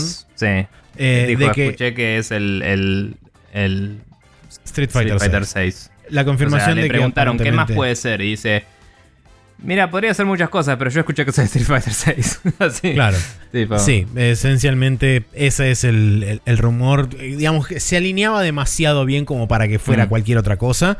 Eh, de hecho, Maximilian ah, hizo un video alrededor de esto, mencionando mm. todas las potenciales cosas que podían ser, pero básicamente recayendo sobre el final. 2, así. Claro, recayendo sobre el final diciendo, mira, eh, lo que es el, segmento de, Fighting Games de Capcom tuvo una reorganización bastante severa desde el momento en que se fue Ono y tuvieron que reestructurar básicamente toda la sección de nuevo, que está hoy en día medio siendo supervisada por Ryoso Tsuchimoto, que es el capo de Monster Hunter y es el hijo del dueño de Capcom. Este y digamos que al estar a cargo él hizo una suerte de shuffle general dentro de todo lo que es la sección de Fighting Games. Eso llevó acarreado también de que muy probablemente parte de la razón por la cual Street Fighter VI no estaba listo para salir y tuvieron que agregar una temporada más de personajes haya sido toda esa reorganización que, sufrió internamente Capcom. Sumado a mm. eso también tenían que adaptar de alguna forma el Resident Evil Engine, que es el, el Engine, es probablemente lo que termine utilizando Street Fighter VI y lo que termine utilizando todos los juegos de Capcom de acá en adelante. Entonces, sumarle cosas también ese motor, sumarle por ejemplo un modo de multiplayer que muy probablemente ese motor no tiene o no tenía hasta ese momento, o no tenía hasta el momento de crear por ejemplo el Monster Hunter Rise. Em, seguramente eso también le haya llevado tiempo. Y a eso también hay que agregarle que muy probablemente, por lo menos es de mi esperar que Capcom anuncie que va a venir, el Street Fighter 6 va a venir con Rollback Netcode desde el principio, desde el vamos. Porque mm. algo que no puse acá fue la noticia que vos me pasaste de la última actualización que recibió Street Fighter 5 en PC. Aparentemente le quisieron agregar un sistema similar Valorant de chequeo de, este, del exe modeado a, través de, de, kernel access y qué sé yo. Y básicamente lo que, lo que hicieron es instalar un rootkit. Porque dejaron una, una puerta gigantesca abierta que permitía básicamente que pase un ejército entero por adentro de tu PC. Sí, habían instalado como un driver custom no validado por nadie que daba ese acceso al nivel núcleo de la computadora. Del sistema operativo. Eh, del sistema operativo. Y, a la gente no le gustó mucho. No. y ya habían salido a decir que le iban a agregar rollback al, al 5, ¿no? Al 5 le iban a agregar Como un modo de pedir disculpas, que es como no tiene nada que ver, pero gracias, supongo que... Tal cual, o sea, no, recuerdo si la noticia hablaba sobre revertir los cambios del driver este, creo que sí, y además también permitieron el acceso a rollback. Pero bueno, volviendo a, lo, que decía sobre el tema de, de Street Fighter 6, eh, todas esas razones hicieron que este Fighter 6 se haya este, retrasado y Max dijo, en el estado en el que está hoy en día Street Fighter, eh, por lo menos Street Fighter 5, tenés que anunciar el 6 y tenés que volver a reganar toda la confianza que perdiste con los 6 años en los que estuvo Street Fighter 5 en la palestra siendo medio cagada tras cagada, porque en realidad nunca lograron redimirse del todo, excepto, excepto en la última temporada de todas, donde agregaron básicamente los personajes más divertidos y que aparentemente los chabones dejaron de concentrarse en lo que es el circuito de, de, profesionales y dijeron, ok, hagamos el juego divertido y después pensamos en el balance. Cosa que es mm. básicamente cambiar 180 grados el, el, approach versus lo que venían haciendo previamente bajo el mandato de Ono. Em, así que habrá que ver cuál es el, mandato principal de Street Fighter VI. Si siguen con esta misma, eh, con esta misma temática de hagamos primero que el juego sea divertido y después pensemos en los pro, en los profesionales y en el balance y demás. Mm. O si va a ser una. Si va a ser un, rehash de lo que fue el Street Fighter V. No creo que puedan hacer eso. Porque no pueden darse el lujo de volver a tener otro fracaso por lo menos a los ojos de Capcom, otro fracaso como fue el Street Fighter V, porque de hecho perdieron, no solamente perdieron mucho renombre, sino que dentro de lo que es la, el, circuito de, juegos de pelea perdieron muchísimos escalones. Hoy en día tenés mucho más arriba y con mucho más respeto están Guilty Gear eh, y está inclusive el... Incluso el Smash que ya terminó de actualizar. Bueno, el Smash pero el Smash siempre fue medio gigante, pasa que siempre estuvo en otra. Está bien, pero ni siquiera va a tener más soporte porque ya terminó el soporte para el Smash y la gente sigue con eso. Eh, había otro juego también, bueno, ahora no, me acuerdo exactamente cuál era, pero ah, el, Dragon Ball, a pesar de que el Dragon Ball tiene Ah. sus problemas. El Dragon Ball también tuvo muchísimo impacto y, Sí. y que- quedó una audiencia latente ahí que todavía sigue jugando y sigue viendo Bueno. torneos y demás. Y no sé. No sé qué onda a nivel competitivo, pero imagino que también deben tener un poquito de cagazo al Project L de. de Sí, de- sí. Y sumado a eso, por más que a vos no te guste eh, el nuevo estilo de King of Fighters, King of Fighters salió hace un par Sí. de semanas atrás y con un muy ¿Salió buen. ahora? Sí, salió. No, No, perdón, ¿salió esta semana ahora. o la semana pasada? Este. O, o sale esta semana. ¿eh? ¿Qué dice el calendario? No, el calendario Eh, creo que fue la semana pasada. El, el La semana calendario de la semana. Sí, sí, pasada lo dijimos. Este, pero bueno, la cuestión es que King of Fighters 15, que aparentemente Mm. tiene un muy buen netcode, porque salió con, con rollback, y eso hoy en día es medio la, una de las razones principales para que el juego tenga una vida útil más o menos longeva o no. Eh, Y sí, porque hoy es todo remoto, post pandemia y todo Sí. también. Es como que tenés que tener un buen netcode. O, o sea, la parte de comunidades chiquitas eh, Exactamente. está muy desarmada ahora. Encima con todo el, la- el escándalo que hubo de Evo, que la Evo también medio sufrió eh, de un disbandment medio heavy, Sí, ¿no? sí. Como que ni siquiera los eventos grandes están tan presentes. Sí, tener- igualmente- Cada comunidad tiene que. Ca- Cada empresa tiene que armar sus propios eventos porque la Evo desapareció como entidad centralizadora de todo. Hasta cierto punto, al menos. Sí, habrá que ver cuando, cuando efectivamente empiecen a volver los eventos presenciales. Ya de hecho Sí. hubo algunas movidas en Europa y en Estados Unidos, por lo menos que yo haya escuchado. Eh, Sí. Pero sí, digamos que el grueso probablemente empiece a volver recién este año o el año que viene. Así que habrá que ver Igual- cuál es. Algo que no había tenido en cuenta, que dijiste hace como, no sé, 15 minutos cuando empezaste con un monólogo muy largo, em, que me llamó la atención y es cierto, es por este énfasis que hicieron en, en la parte competitiva primero y después con la diversión del juego, eh, que yo ni lo había pensado así, pero es cierto, o sea, conozco muchísima menos gente que se compró el Street Fighter V, tipo literalmente un par, comparada con el 4, que cuando salió se lo compró todo el mundo. Todos los que tenían una Play 3, eh, acá en Argentina, que muy poca gente tenía Xbox, ¿no? Pero digo, todos los que tenían consola se lo compraron porque era un juego divertido de jugar. Y porque hace muchísimo tiempo que no salía en Street Fighter también. También. Pero digo. Y, y no. eh, fue el revival de los juegos de pelea. Fue un juego que Sí. fue como, che, no, ex- no hay juegos de pelea. Acá tenés uno y se llama Street Fighter 4. ¿Qué? Tipo, la gente estalló en colores. Pero fue un fenómeno impresionante. Y mientras que no te digo, no tengo los números, no te voy a saber decir. eh, que también vendió el 5 no. Sí sé que, eh, digamos, anecdóticamente nadie me cuenta, ah, estaba jugando el Street Fighter 5 cuando de pronto, tipo, no. Eh, y, y sí, por ejemplo, todo el mundo que no fuera fanático del Street Fighter, sino que le guste jugar juegos de pelea para divertirse, Sí. sí se compró el Injustice, el, el Mortal Kombat 9, 10 y 11, el, el Injustice 2, eh, y algunos el Guilty Gear, que es más de nicho, pero también es un juego que lo ves y se ve espectacular y dices, ah, me lo compro. Y digo, eh, no perdió el sector en el mercado que ellos mismos revivieron directamente. Sí. Eh, pero bueno, qué sé yo.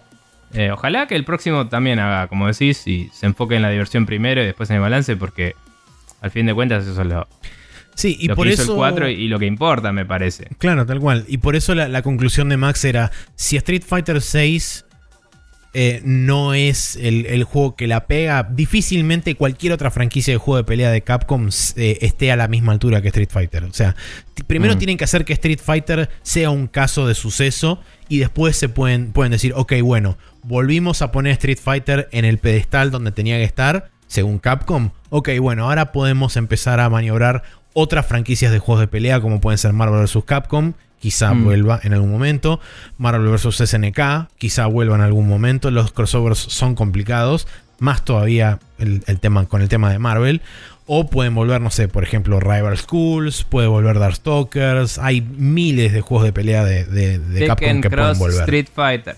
Claro, puede re- revivir de vuelta el, el Tekken Cross Street Fighter, que según Jarada está canceladísimo y muerto. Para mí no, Mm. pero bueno. Este, porque siempre. Para el que salió era el Tekken. No, era el Street Fighter Cross Tekken. el claro. Street Fighter Cross Tekken, en la versión Street Fighter, digamos, de ese crossover. Está bien. Em, pero bueno, nada. Eh, siguiendo. eh, ¿Te toca a vos o a mí esta? Ya me Eh, a vos. A mí, bien. Nintendo anunció el cierre de la eShop de 3DS y Wii U para marzo de 2023, el año que viene.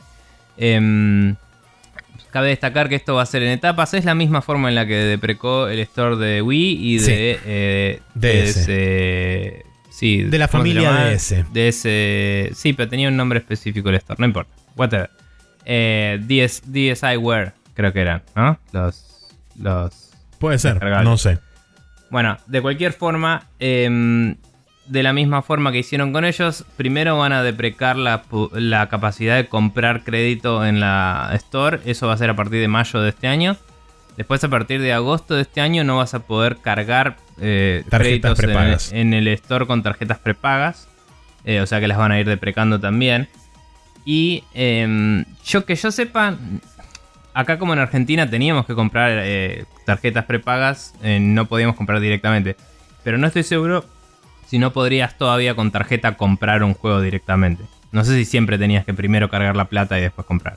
Eh, Em, creo que en Estados Unidos y en otros mercados podías directamente comprar con la tarjeta Claro. de crédito. porque nada, escuché los chicos de Café Fandango decían, ah, entonces no puedes comprar, pero es tipo, nosotros no podemos comprar porque nuestras tarjetas no están habilitadas para esa operación, pero en países soportados oficialmente sí se puede. Pero ojo, por porque eso, si- si eso va a durar hasta marzo del año que viene. Si sacan la capacidad de. Hay un video de Jueglo también, creo, al respecto de- No del tema este. Eh, porque Jueglo básicamente lo que decía es que en mayo de 2023 sacan la, la posibilidad de cualquier Marzo. tipo de. em, no, mayo de este año. Entonces Eh, 2022. Claro. De mar- mayo de 2023. Perdón, sí, mayo de 2022 sacan la, la posibilidad de cargar este de cargar crédito y de realizar cualquier tipo de transacción con las tarjetas de crédito dentro del eShop. A cualquier tipo de transacción. Entonces, en marzo no están.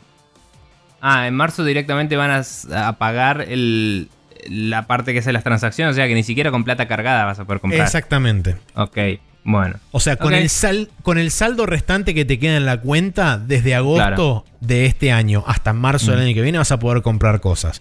Una vez que llega Mm. marzo, por más que te quede saldo remanente, cierran la posibilidad de comprar cosas y ese saldo remanente vaya a saber uno dónde queda ni qué pasa. Hay muchas interacciones que no sé cómo funcionan. Porque el store de 3DS em, y el de Wii U. eh, los dos tenían sus propios sistemas antes de integrarse con el actual. Sí. eh, que hoy te logueas con tu cuenta actual. Entonces me pregunto si yo tengo plata cargada en mi Switch, si puedo usar eso para comprar en la 3DS. Eh, Mm, no. no lo sé. Creo. O si se termina ese tiempo y no pude gastar plata, si me lo voy a poder gastar en mi Switch, ¿me entendés? Porque yo las tengo atadas las cuentas. Entonces no sé si van a hacer que eso se pueda pasar. Esas interacciones no sé si están en el FAQ porque habían posteado un Frequently Asked Questions que después despostearon algunas cosas de ahí, parece. Sí. Em, en la cual habían hecho una pregunta que todo el mundo se hace. ¿No es responsabilidad de Nintendo hacer que estas cosas sigan disponibles para comprar? Y Nintendo dijo, creemos que es suficiente con ponerlo en un servicio online en el cual no está todo lo que vamos a deprecar. Y es como, ah, dale, buenísimo. Y todo el mundo los cagó a pedos y de golpe esa pregunta ya no estaba más para revisar en el... En el sí, en el. FAQ. Eh, pero bueno, nada, esto ya lo han hecho, eh, ya ha sucedido. Hay un artículo que acá pusiste que tiene el análisis de cuáles juegos serían los que se pierden, entre comillas, para siempre, porque hay juegos que son únicamente descargables para 3DS y para, em, y para Wii U. Cabe destacar que la 3DS fue tan recontra remil pirateada que no me preocupa la parte de preservación histórica porque ya todo el mundo se bajó todo. O sea, esos ROMs están, si los buscas. Y están a un punto de, si voy te las flasheas, hay una forma de abrir un store paralelo que le pega al store oficial y se baja los juegos del store oficial. Desde hace rato. Eso fue de lo primero que hicieron Ok. eh, que se llama Free Shop. Eh, entonces entiendo cómo Nintendo puede querer dar de baja sus servicios que son súper vulnerables, digamos. Eh, desde el punto de vista de Nintendo, yo entiendo que todo esto son dos servicios distintos que están soportando contra el único servicio que hoy les está dando plata realmente y vas a querer apagarlo. Sí, Eh, también es cierto que cada año que pasa el costo aumenta bastante de forma exponencial de mantener todas estas cosas funcionando porque tenés que capacitar gente, tenés que mantener estos servidores prendidos y qué sé yo. Sí. Por más que la demanda no sea muy alta, hay un costo que se incrementa año tras año por el Y simple nuevo. hecho de estar más, más removido cada año del, del momento del lanzamiento original. Y de nuevo, dentro de todos los argumentos de mierda que tiene Nintendo para la piratería, que le gusta bardearlo, Sí. uno que sí sería verdad es que si yo pirateo la 3DS para pegarle al store original y bajarlo, estoy gastando ancho de banda de Nintendo para algo para lo cual no le estoy pagando. ¿Me entendés? Eso es cierto. Eh, en ese sentido, el costo operativo es eh, eh, netamente negativo para ellos. Eh, entonces entiendo por qué lo hacen. Obviamente la preocupación es qué va a pasar con los juegos que no vamos a poder conseguir más. Eh, la respuesta de Nintendo fue, tenemos este otro servicio para ustedes, se llama Xbox 360. No, mentira. Pero eh, fue como, eh, acá si te, te suscribís a esto anual, tenés jueguitos. No son todos. Y listo, los boludos. Y, mm, y quedó ahí. Sí hay preocupaciones también de, bueno, juegos que tienen dos pantallas no se van a poder portear bien. Entonces, hay otros juegos que quizás van a tener re-releases o lo que sea, pero hay juegos que no. Eh, la respuesta es recontra emular y piratear todo. Y todo el mundo ya está en esa, así que sépanlo, vean la lista de juegos que... Si, si son, son personas que les gusta eh, jugar las jue- los juegos más icónicos de cada consola, busquen porque ya hay listas dando vueltas de qué juegos de 3DS son los que no me tengo que perder. O de Wii U. Seguro. De Wii U creo que quedan nada más 8 juegos que no salieron en ningún otro lado. Tipo, son re poquitos. Y, honestamente no sé si hay una pérdida muy grande ahí. Em, creo que había uno solo. Bueno, el Xenoblade es el único Sí, que Xenoblade Chronicles 6. eh, el único que parece ser medio trágico que no salga todavía en ningún otro lado, pero tranquilamente puede salir en la Switch ese. Sí. Eh, y después en 3DS estaban. Había 5 juegos de level 5. Acá listaron 4, no sé por qué no listaron el quinto, que era el. que creo que son todos del mismo proyecto. O capaz hay más y acá listaron unos 4. Y yo estoy pensando en los otros 5. Pero había un, había un proyecto que se llamaba. eh, Project 5 o algo así, que eran 5 juegos de level 5 que salieron para 3DS entre los cuales estaban uno de Weapon Shop Omase, creo que era uno de esos, que es uno que tenés que mantener un shop que hace ítems y los vende a eh, aventureros. Eh, tenías uno que era un RPG más bien de historia, no tenía combate, creo, era como medio... No me acuerdo por qué lo calificaron de RPG, tal vez porque lo hizo Level 5, pero Tiene viste, sentido. mal categorizado en el store puede ser. Seguro. Era medio una visual novel donde había monstruos que aparecían todos los viernes, entonces era tipo Friday Night Monsters o algo así. Y era medio una historia con kaijus y un chabón medio Ultraman, me parece, pero vos eras como una historia que ocurría entre personas que vivían en una ciudad que se veía atacada por monstruos los viernes. Y era como re loco. Claro. Eh, y había otro más que no me. Moonbase, algo así, que era como un juego que ese lo tengo también. Tengo el Weapon Shop Omase, Shop Omase y ese.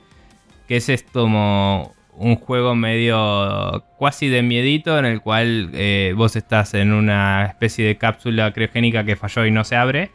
Pero desde ahí adentro puedes controlar un robotito y explorar una base espacial para como tratar de resolver qué es lo que pasó y liberarte. Y hay como fantasmitas porque es Japón. Eh, Claro. Y es como, ah, bueno, miedito. Y dejé de jugarlo. Pero eh, no, está- no estaba tan mal y no era tan miedito. Por ahí un día lo juego. Es medio una aventura gráfica 3D, digamos. Ok. Eh, y juegos así que son re interesantes y experimentales. Y la verdad que estaría bueno que varios de esos encuentren una forma de portearse. Pero son juegos que varios usan la pantalla touch abajo eh, y los botones a la vez. Entonces tampoco es que decís, bueno, lo pongo en mobile y divido la mitad de la pantalla arriba y la mitad abajo, como si hicieron los Phoenix Wright y otros que se la bancan. Eh, así que nada, vamos a ver qué pasa. Eh, cabe destacar también que a pesar de todas las colecciones de Phoenix Wright que salieron en la Switch, aparentemente los últimos dos Phoenix Wright de 3DS solo están disponibles en mobile ahora. O sea, ya no están disponibles en ninguna consola ni PC. Pero los puedes conseguir en mobile. Y nada, hay un poco de todo. Sí, Eh, sí es, es bastante triste. Además, también hay, hay, hay otro. otro. otra arista de, de este Sí. tema, que es el hecho de que, como bien mencionaste vos antes, Nico, el, el store de Wii originalmente también pasó esto mismo. Y si no me equivoco, anunciaron hace relativamente poco, ahora dos, tres años, el cierre total del store de Wii. O sea que no ibas a poder ni siquiera rebajar cosas que hayas comprado y demás. O sea, el, el- el store de, de Wii va, digamos, a cerrar definitivamente. Porque esto, lo que hasta ahora están diciendo con el store de 3DS y de Wii U, es que van a cerrar la capacidad de comprar juegos. Y esto de que los juegos se pierden es en realidad que dejan de estar en estado comprable y pasan a, a no poder ad- ser adquiridos de- por medios legales nunca más. Bueno, pero está esa preocupación de cuánto va a durar el que te dejen descargarlos, porque los Claro. de Wii dejaron de dejar descargarlos eventualmente. Exacto. Eh, que eso fue un momento re polémico también. Eh, no fue hace tanto, fue hace por eso sí, voy a buscarlo. tres años, algo así. Por ahí fue hace más, pero me acuerdo que cuando pasó fue como, che, esto es una bocha de juegos. Eh, pero ahora, o sea, a partir de la 3DS fue que empezó a haber casi paridad entre juegos digitales y, y juegos físicos. En cuanto a cada juego físico que salía lo podías comprar digital. Eh, entonces la gente empezó a pasarse a lo digital y el ownership se puso mucho más crítico en, che, si no me dejas bajarlo y me lo vendiste, estás en falta, digamos. Y además hay muchos juegos exclusivamente digitales en la 3DS, que en la DS eran re poquitos y en la Wii eran casi ninguno, creo. Em, también Acá está. está, obvia- obviamente, perdón, la, la, la... No me sale ahora, como dijimos antes, el, la Virtual Console. Virtual Console, sí. em, Con todos los juegos retro. La 3DS tiene cosas de Game Boy, Game Boy Color, Game Boy Advanced y... No sé si Game Boy Advance, perdón. Pero Game Boy, Game Boy Color y algunos de Super Nintendo en la New 3DS Sí. también. Y en la Wii U estaba NES, eh, Super Nintendo, eh, Game Boy Advance y de... No, sí, y, y Game Boy Advance. No sé si Game Boy Color, me Mm. parece que no, pero Game Boy Advance estaba seguro porque estaba el Metroid Me- Fusion. Sí. Sí, me parece que de Color específicamente lo dejaron. O sea, como que separaron los portátiles, entre Claro. comillas, y, y 8 y, y 16 bits en. en- no, y 8 bits más que nada en la 3DS. Y después 16 bits para arriba, porque la Game Boy Advance era técnicamente de 32 bits. Y mm, los pusieron en, en la Wii U. Hicieron esa división medio extraña. Sí. Eh, Bueno, acá encontré No. este, el FAQ oficial de Nintendo sobre el Wii Channel. Eh, O sea, el, el store original de Wii. Dice, este, ¿pueden los jugadores este, seguir jugando juegos de WiiWare y, eh, y descargándolos? eh, des- jugar y descargar juegos que ya hayan comprado. Y dice, sí, la habilidad de, de- de descargar juegos de, la, de WiiWare y de Virtual Console sigue estando activa por el momento, pero va a ser detenida en algún momento a futuro. Vamos a anunciar los, los detalles específicos cuando ese, tiempo, cuando ese momento llegue. O sea que ya mismo en el FAQ oficial del WiiWare Channel te están diciendo que inclusive van a suspender la habilidad de poder de- redescargar cosas que hayas borrado. pero de eso discos. fue cuando fue lo de la Wii. Eh, esto fue cuando, cuando cerraron el, el Wii Shop Sí. Channel, que fue el 30 de enero de 2019. Sí, en el actual quilombo, eh, la declaración oficial es por el futuro inmediato no tenemos planes de interrumpir ese servicio, digamos la gente va a poder seguir bajándolo. Eh, tengo una muy leve esperanza de que por esto que decía antes, de que las cuentas ya se podían integrar, o sea, vos ya podías loguearte con la cuenta de Nintendo en tu 3DS y de Wii U, quizás los sistemas de hosteo de esos juegos puedan migrarlos a los sistemas actuales que tienen em, y mantenerlo. A diferencia de lo que estuvo pasando con Sony, que aparentemente la Play 5 tiene un sistema totalmente distinto y por, eso querían ir deprecando los viejos, ¿no? Em, Pero no confiaría en que es el caso, porque migrar bases de datos de ese tamaño y todo es un recontraquilombo. Em, y probablemente no hicieron un merge real de las cuentas, sino que solo, esto es medio técnico, pero solo hicieron la atribución del identificador de la nueva cuenta como una forma válida de sign in en la vieja cuenta, digamos. Eh, es- laburo específicamente en esa área de la empresa en la que laburo, que es la de cuentas y todo eso, por eso tengo bastante presente cómo funciona todo el asunto. Pero nada, genuinamente preocupante. Eh, yo, siendo realista, eh, no toco mi 3D hace, hace mucho y no siento que me perdí de muchas cosas en ella. Pero cuando sabes que te va a costar muchísimo más encontrar algo después, eh, te empiezas a preocupar, obviamente. Sí. Eh, yo tengo una, vale. la podría flashear, podría bajarme los ROMs eventualmente, por eso no estoy tan preocupado, porque como dije, ya la gente la piloteó tanto que no es que me va a costar conseguir los ROMs después. Pero también Nintendo es de los que más persigue los sitios de ROMs y todo. Entonces es más difícil hacerse con ellos O sea, probablemente que otras. El, el- tema, por lo menos brevemente una tangente, Nintendo hoy en día se dedicó más a perseguir todo el tema de los sitios de ROMs y qué sé yo, porque estaba volviéndose cada vez más trivial poder, este, poder piratear y poder conseguir los ROMs de, de cosas piratas y qué sé yo, al, al punto tal de que eh, hace no mucho tiempo atrás, hace 4 o 5 años atrás, vos podías buscar Nintendo ROMs y te aparecían fácil 20 sitios de ROMs donde hacías dos clics y estabas descargando, no sé, 20, 30, 50, 100, 200 juegos de, de Nintendo de cualquiera de las consolas. Mira, día- Maxi, yo no te voy a decir que si vos entras a freeroms.com hay un sitio que anda que se llama freeroms.com y en él hay bastantes juegos de bastantes consolas hasta aparentemente la DS como mínimo. Y Sega Dreamcast inclusive y cosas así. Sí, sí, sí, sí, por eso. Pero si vos vas a freeroms.com tal vez te encuentres con un sitio que anda y tiene todos estos juegos. Seguro, seguro. No sí, sí. tiene de Switch y por eso no lo dieron de baja todavía, me parece. Eh, eh, porque el tema fue ese. Me parece que los, los sitios que Nintendo fue dando de baja más heavy fueron los que tenían de Switch y de 3DS, que eran las dos consolas que seguía soportando, digamos.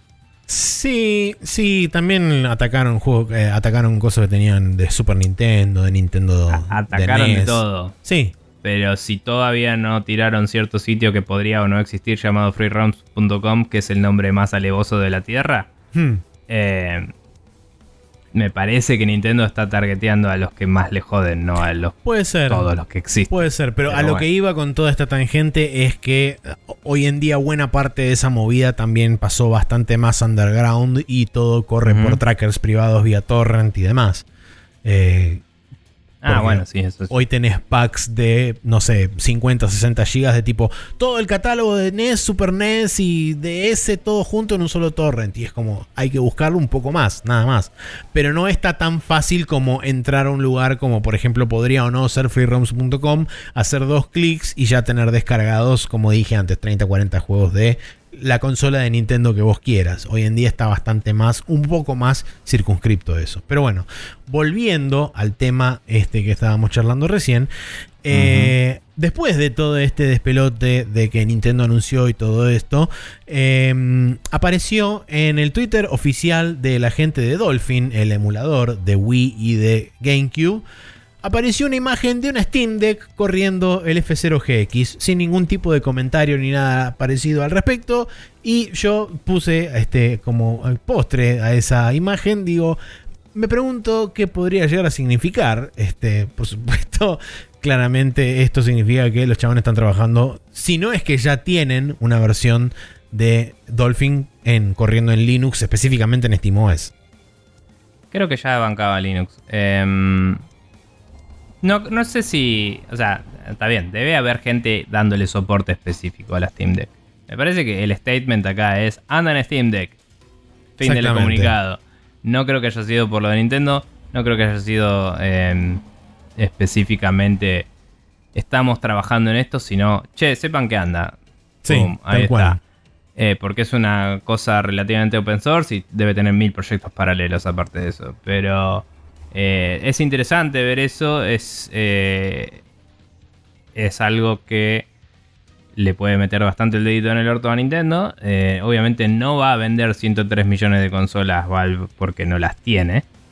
Pero tiene el form factor de una Switch y corre juegos que la Switch no te quiere vender. Tal vez es un posible em, Switch competitor que, Sí, en el eh, cual- y- al cual van a tener que prestar atención. Y también vale la pena mencionar que Yuzu, el emulador de Switch, también Corre tiene una versión de Linux. Sí, sí, sí. Creo que ya se probó que corre, ¿no? Sí, sí, sí. De hecho, t- pero- está- tiene, o sea, por supuesto que no tiene el mismo nivel de compatibilidad que tiene la Switch de pones el cartuchito y sale andando. Pero eh, el hecho es que... Alguien puede emulador- modearlo y hacer que lea los cartuchos tranquilamente, me parece. Seguramente. Pero, Pero digamos bueno. que la- el, el chiste está en que Yuzu corre en eh, Linux, lo cual podría tranquilamente correr en SteamOS. Pero de ahí al- a la capa de compatibilidad que pueda llegar a tener, porque por supuesto Linux no es lo mismo que Windows. eh, No. Y seguramente haya algunos problemas que, que tienen en Linux que no tienen en Windows con respecto a emulación y demás, y que y viceversa. No conozco cómo está hecho el desarrollo de Yuzu, pero hay que ver, porque capaz que la main platform es Linux. Puede No- ser. no sabemos. Puede ser. Igualmente, eh, lo decían joda, pero si tienen los cat files, pueden hacerle un slot para cartuchito, ponerle un lector y tranquilamente hacer que ande con cartuchos. Em, nada, realmente interesante. eh, la gente que hace el emulador de Dolphin la admiro mucho después de que leí todo lo que hicieron para el Metroid Prime 3, que es una locura. Eh, creo que era el 3, ¿no? El que se rompía así. En realidad Em. se rompió toda la trilogía, pero el más roto este era el 3. Eh, El que, el que tuvieron que pasar a no jugable porque la gente le dijo, che, esto no es jugable, deja de mentir. Y Sí. eso hizo que fueran... Ellos se jactaban de ser 100% compatibles y dijeron, che, la verdad es que no. Y, y laburaron bocha de tiempo hasta que lo arreglaron. Eh, fue re interesante eso. Eh, lo hemos comentado antes en el programa. Y nada, es, está bueno que corra ahí. No mucho más que decir de eso. Tenemos la pregunta de Gastón que nos mandó eh, a eh, barra preguntas. Que él dice, quizás esté exagerando, pero ¿no sienten que la gente que estuvo más enojada con el cierre de la tienda de Play, de PSP y de Play 3 y el, y entre paréntesis dice, y el oso con la Vita, em, eh, la gente está, estuvo más enojada con esos cierres que con el de Wii U y 3DS. Dice, todos eh, están compartiendo sus stats con total nostalgia. ¿Dónde está la gente explotando de ira con las antorchas? Dice. Porque nada, Nintendo puso un sitio que te deja ver stats de cuánto jugaste hasta febrero de 2020, súper arbitrariamente. Y es bastante ridículo y pelotudo, pero no importa. Em, yo creo que tiene bastante que ver con lo que decíamos de que está recontra pirateado todo eso. eh, y que la gente no, no va a sentir que va a perder acceso a esto tanto como lo hubiera sentido con la Play 3. La PSP también está recontra pirateada, pero eh, de nuevo, no al nivel que hoy tiene la 3DS que tenés el free shop y te bajas todo de ahí y no tenés que ni siquiera grabar a la SD y desde tu PC y poner la SD en una R4 y poner la R4 en la consola.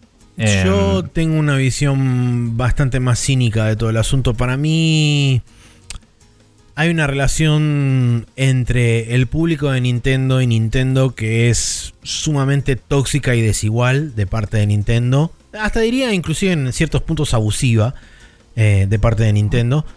Por el... Pero con Sony también a eso. Sí, pero el fanbase de Nintendo le deja pasar muchísimas más cosas a Nintendo que los fans de Sony le dejan Mm. pasar a los de a- le dejan pasar a, a PlayStation. Para mí. Porque esto muy probablemente haya causado bronca y, y alevos y este y animosidad entre el entre algunos sectores del fanbase de Nintendo. Mientras que en otros sectores del fanbase de Nintendo hayan dicho, no, bueno, sí, está bien, total, la Wii U fue un desastre, fue un fracaso, ¿para qué querés los juegos eso, bla, bla, bla? Está bien que lo hayan cerrado. Eh, pero a la gente que genuinamente le jode todo esto, muy probablemente la semana que viene anuncian algo y es tipo, no, mirá, boludo, anunciaron tal cosa de Nintendo, vamos a comprar 62.548 copias de cada cosa que anunció.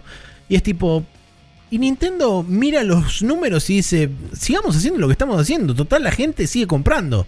Entonces, me da la impresión de que por ese lado Nintendo se cubre con eso y no por eso no cambia de actitud y no tiene ningún tipo de ningún tipo de de mm, de remordimiento a la hora de tomar este tipo de decisiones o inclusive de tomar las decisiones como por ejemplo de cerrar con copy con copyright strikes eh, 4, 5, 6, 7 canales de YouTube y después decir, no, ¿sabes qué? La música al final no la voy a publicar en ninguna parte. No la voy a subir ni a Spotify, no la voy a sacar disco, nada.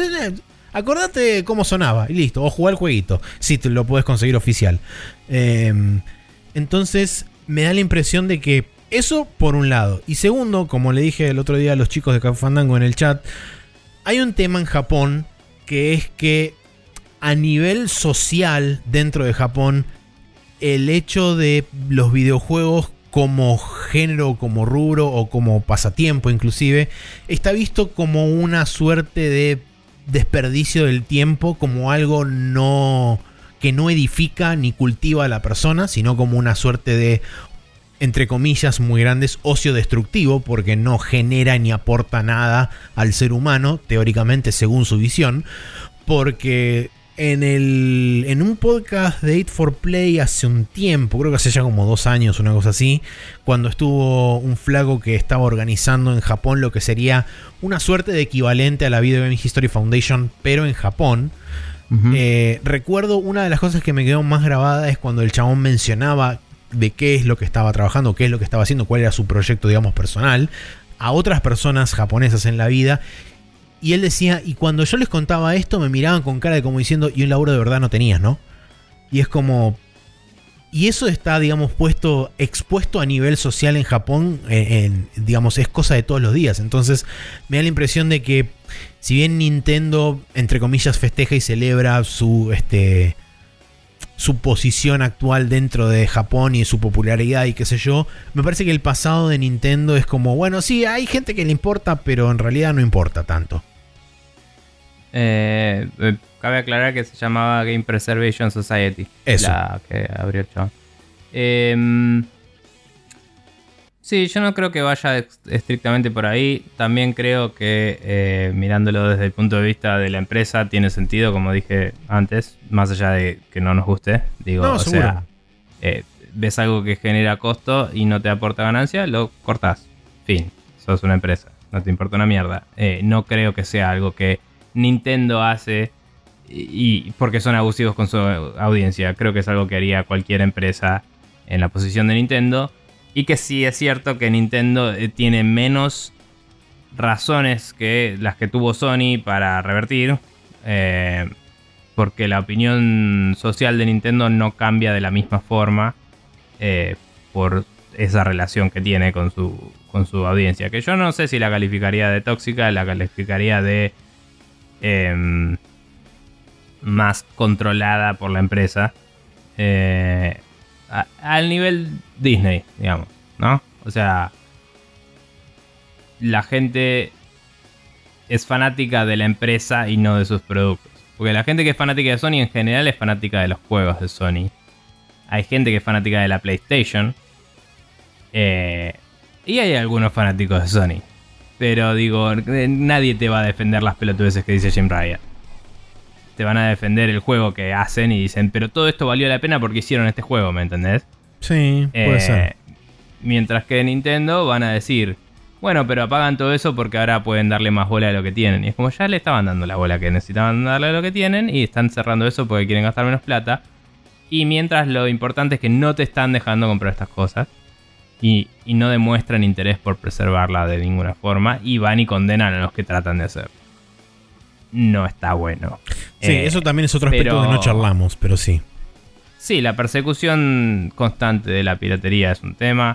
Sí, además Dato, como... cu- dato curioso, perdón. El otro vi tweet- así dando vueltas por Twitter que un chabón posteó un screenshot, creo que era del final del Shantae, de la remaster que hicieron, ¿viste? Mm.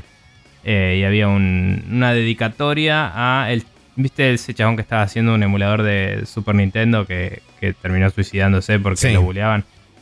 Eh, había una dedicatoria al chabón en un, en un juego que está en Switch, digamos, Sí. diciendo que sus esfuerzos en la emulación inspiraron a la gente a, a meterse en el mundo de desarrollo de videojuegos. Y, y saltó el chabón de MVG, MVG ¿viste? El, el- ¿Cómo se llama el tipo este? Eh, Eh, Frank Cifaldi. No, no, no. MVG es el, el pelado ese que habla de juegos que participó en el desarrollo de eso y del Quake que salió hace poco. Y. Busca en YouTube MVG. No me sale el nombre. MBG. ¿Cómo mierda es?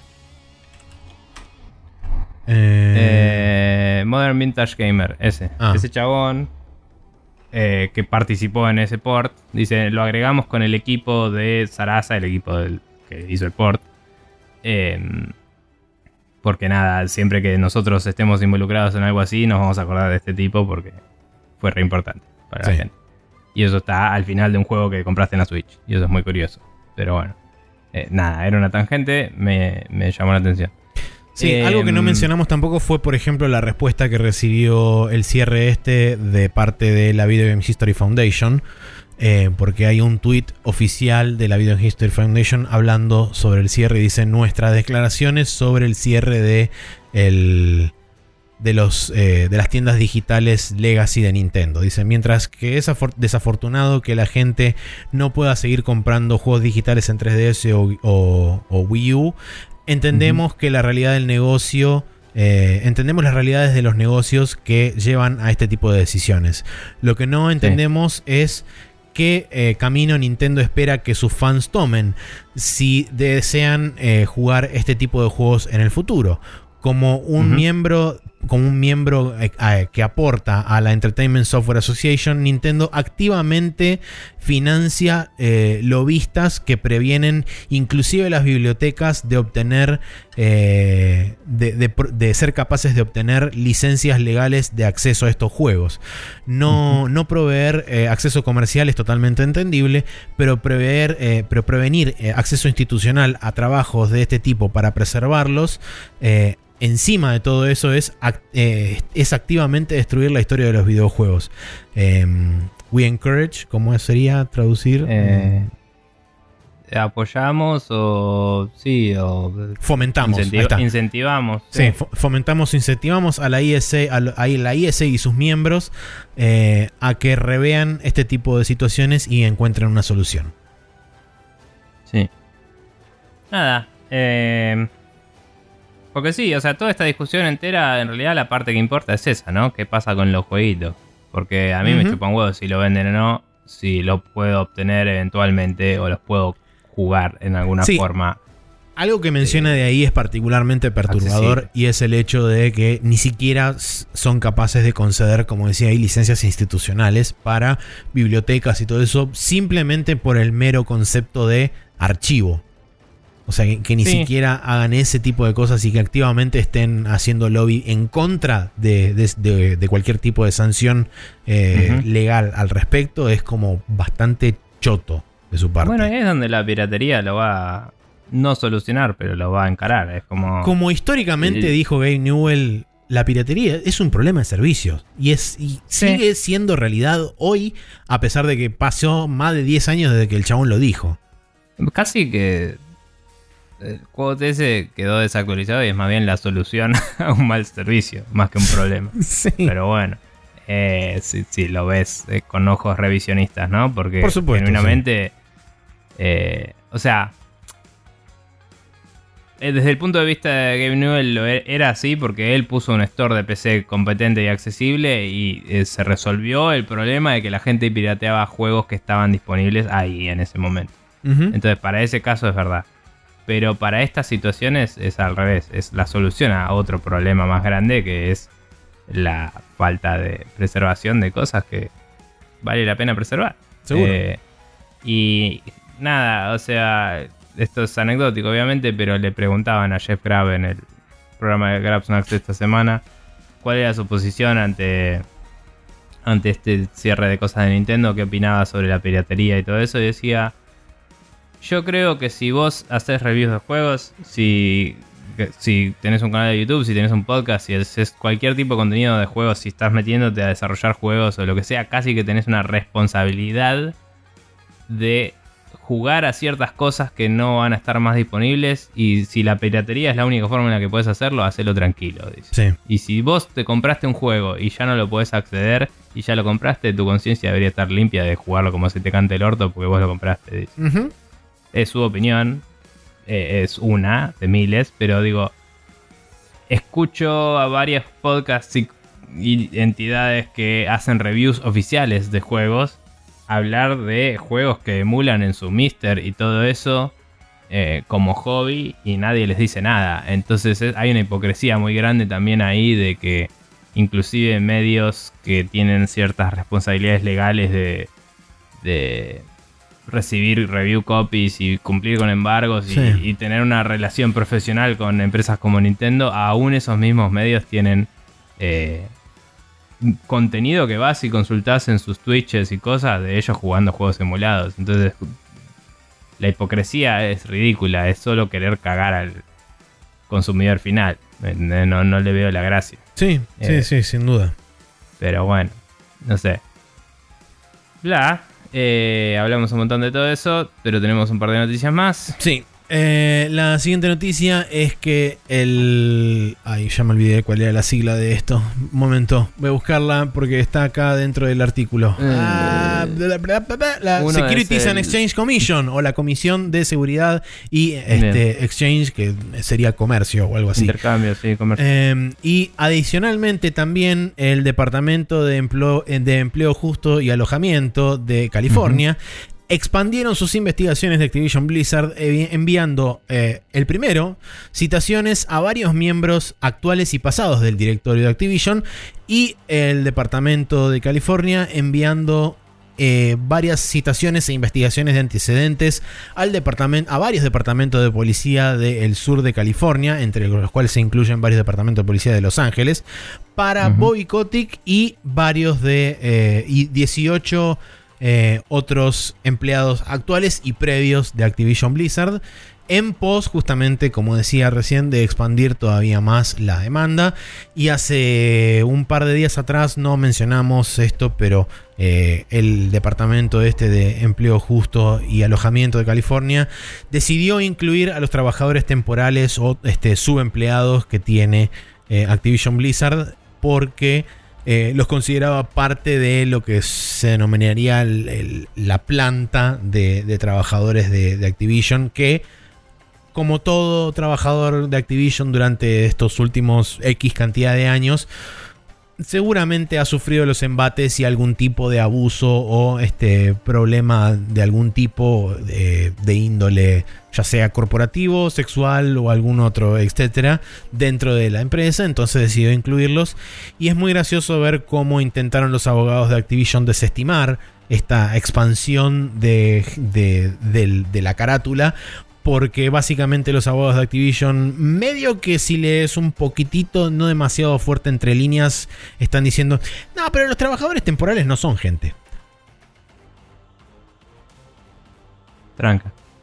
Y es como... Sí, dijeron cualquier cosa, bueno. dijeron que las citaciones eran una herramienta abusiva y que solo buscaba causar disconfort y sembrar. sí, generar headlines y todo ese tipo de cosas, como propaganda y todo eso, e, impedir y coartar el, el, acuerdo que estaban logrando con la National Board de Trabajadores de Estados Unidos por esos irrisorios 18 millones de dólares que todavía siguen dando vueltas y que no se sabe qué va a pasar con eso. Pero sí, eh, esa es la situación en la que estamos. También se filtró por ahí, no sé qué tan cierto será porque salió medio como a modo de reporte barra rumor, que aparentemente Bobby Kotick tiene, sorpresa, sorpresa, varias este, empresas medio fantasmagoides con, de las cuales utilizó este, su nombre, o sea, el nombre de las empresas estas, para aportar a la campaña de Donald Trump, eh, tanto del año 2016 como la campaña de esta reciente elección que perdió. Así que, nada, ese tipo de cosas. Bien. Eh, si querés seguir ofendiéndonos, estoy enterándome de cosas nuevas de la noticia que tenemos acá. Ah, mira qué bien. Eh, bueno. Porque dije, voy a, voy a ver si cambiaron algo de esto. Y no ahora te cuento cómo. No, la cambiaron para peor, podríamos decir, pero no importa. Eh, hay un video de Jode Glow que es muy interesante, que analiza todo esto, pero básicamente Sony le mintió en la cara directo, como dirían ciertos castores eh, invasores, eh, a la gente y a sus fanáticos hablando de relaciones tóxicas entre empresas y fans. Eh, porque, si ustedes recordarán, en la época en la que anunciaron la... Septiembre de 2020. sí. no, estoy hablando de cuando anunciaron la la PlayStation 5. Bueno, ahí anunciaron lo de que iban a hacer todos estos juegos, iban a tener la migración. Exactamente, en septiembre de Ok, 2020. listo, no dije nada. Bueno, eh, todos los juegos de la launch window de PlayStation 5, que es un término muy imbécil porque nunca se terminó de definir cuándo terminaba la launch window, honestamente. Ajá. eh, iban a tener migración automática y gratuita de PlayStation 4 a PlayStation 5 de sus licencias. Si vos te compras la versión de Play, de Play 4, la versión de Play 5 venía gratis. Eh, en un momento eventual, como se pospuso mucho el Horizon Forbidden West, que salió el viernes de la semana pasada, habían dicho básicamente, habían sacado los precios de golpe de, eh, bueno, el juego sale tanto, qué sé yo, y en ningún lado estaba la opción de migrar, entonces la gente prendió sus antorchas y salió con los tridentes a buscar a Jim Ryan, y Jim Ryan dijo, ¿saben qué? Tienen razón, ponele, vamos a hacer esa migración como habíamos dicho. Vamos a Vamos a hon- honrar la promesa. Honrar la, sí, la promesa que les dimos, porque bla, bla, bla, etcétera.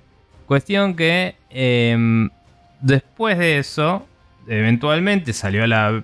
O sea, hubo preventas, cosas, pero eh, básicamente hoy te metías al store. No, no, hoy es peor, ahora lo ya lo dije. Pero Ayer vos te te, metías al al store. store. en el momento que estaba en el video. El pre-order. de Jueguelo, ves el pre-order, primera opción que te aparece dice PlayStation 4 y PlayStation 5 versión No. estándar. Es algo muy importante 5 destacar, Y eso. PlayStation 4 Sí. versión estándar. 69.99. eh, listando lo que tiene, después la edición especial, después otra edición, bla, seguís scrolleando para abajo y eventualmente hay una versión que dice PlayStation 4 y PlayStation 5 59.99. es 59.99. Es básicamente lo mismo. Y estaba listado como Play 5 y Play 4. Y otra era Play 4 y Play 5. Creo que estaban los dos loguitos uno al lado del otro, ¿verdad? Sí. Digo, estaban porque adivina que no está más ahí. ¡Ah! ¡Qué Bueno. bueno! Si vos vas ahora al store, que primero vi el de Argentina y dije, para, capaz que el Yankee está distinto. Está igual. Vas ahora al store Web, y te dice. cabe aclarar. Store web, cabe aclarar porque ahora vamos a la otra parte también que también es malísima.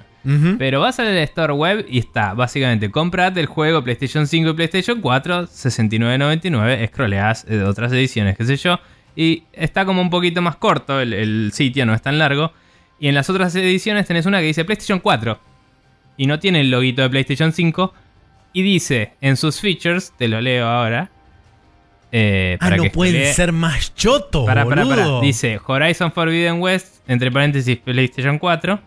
Y al lado dice Digital Upgrade to PlayStation to PS5 version. Y no está el logo de Play 5 en ningún lado.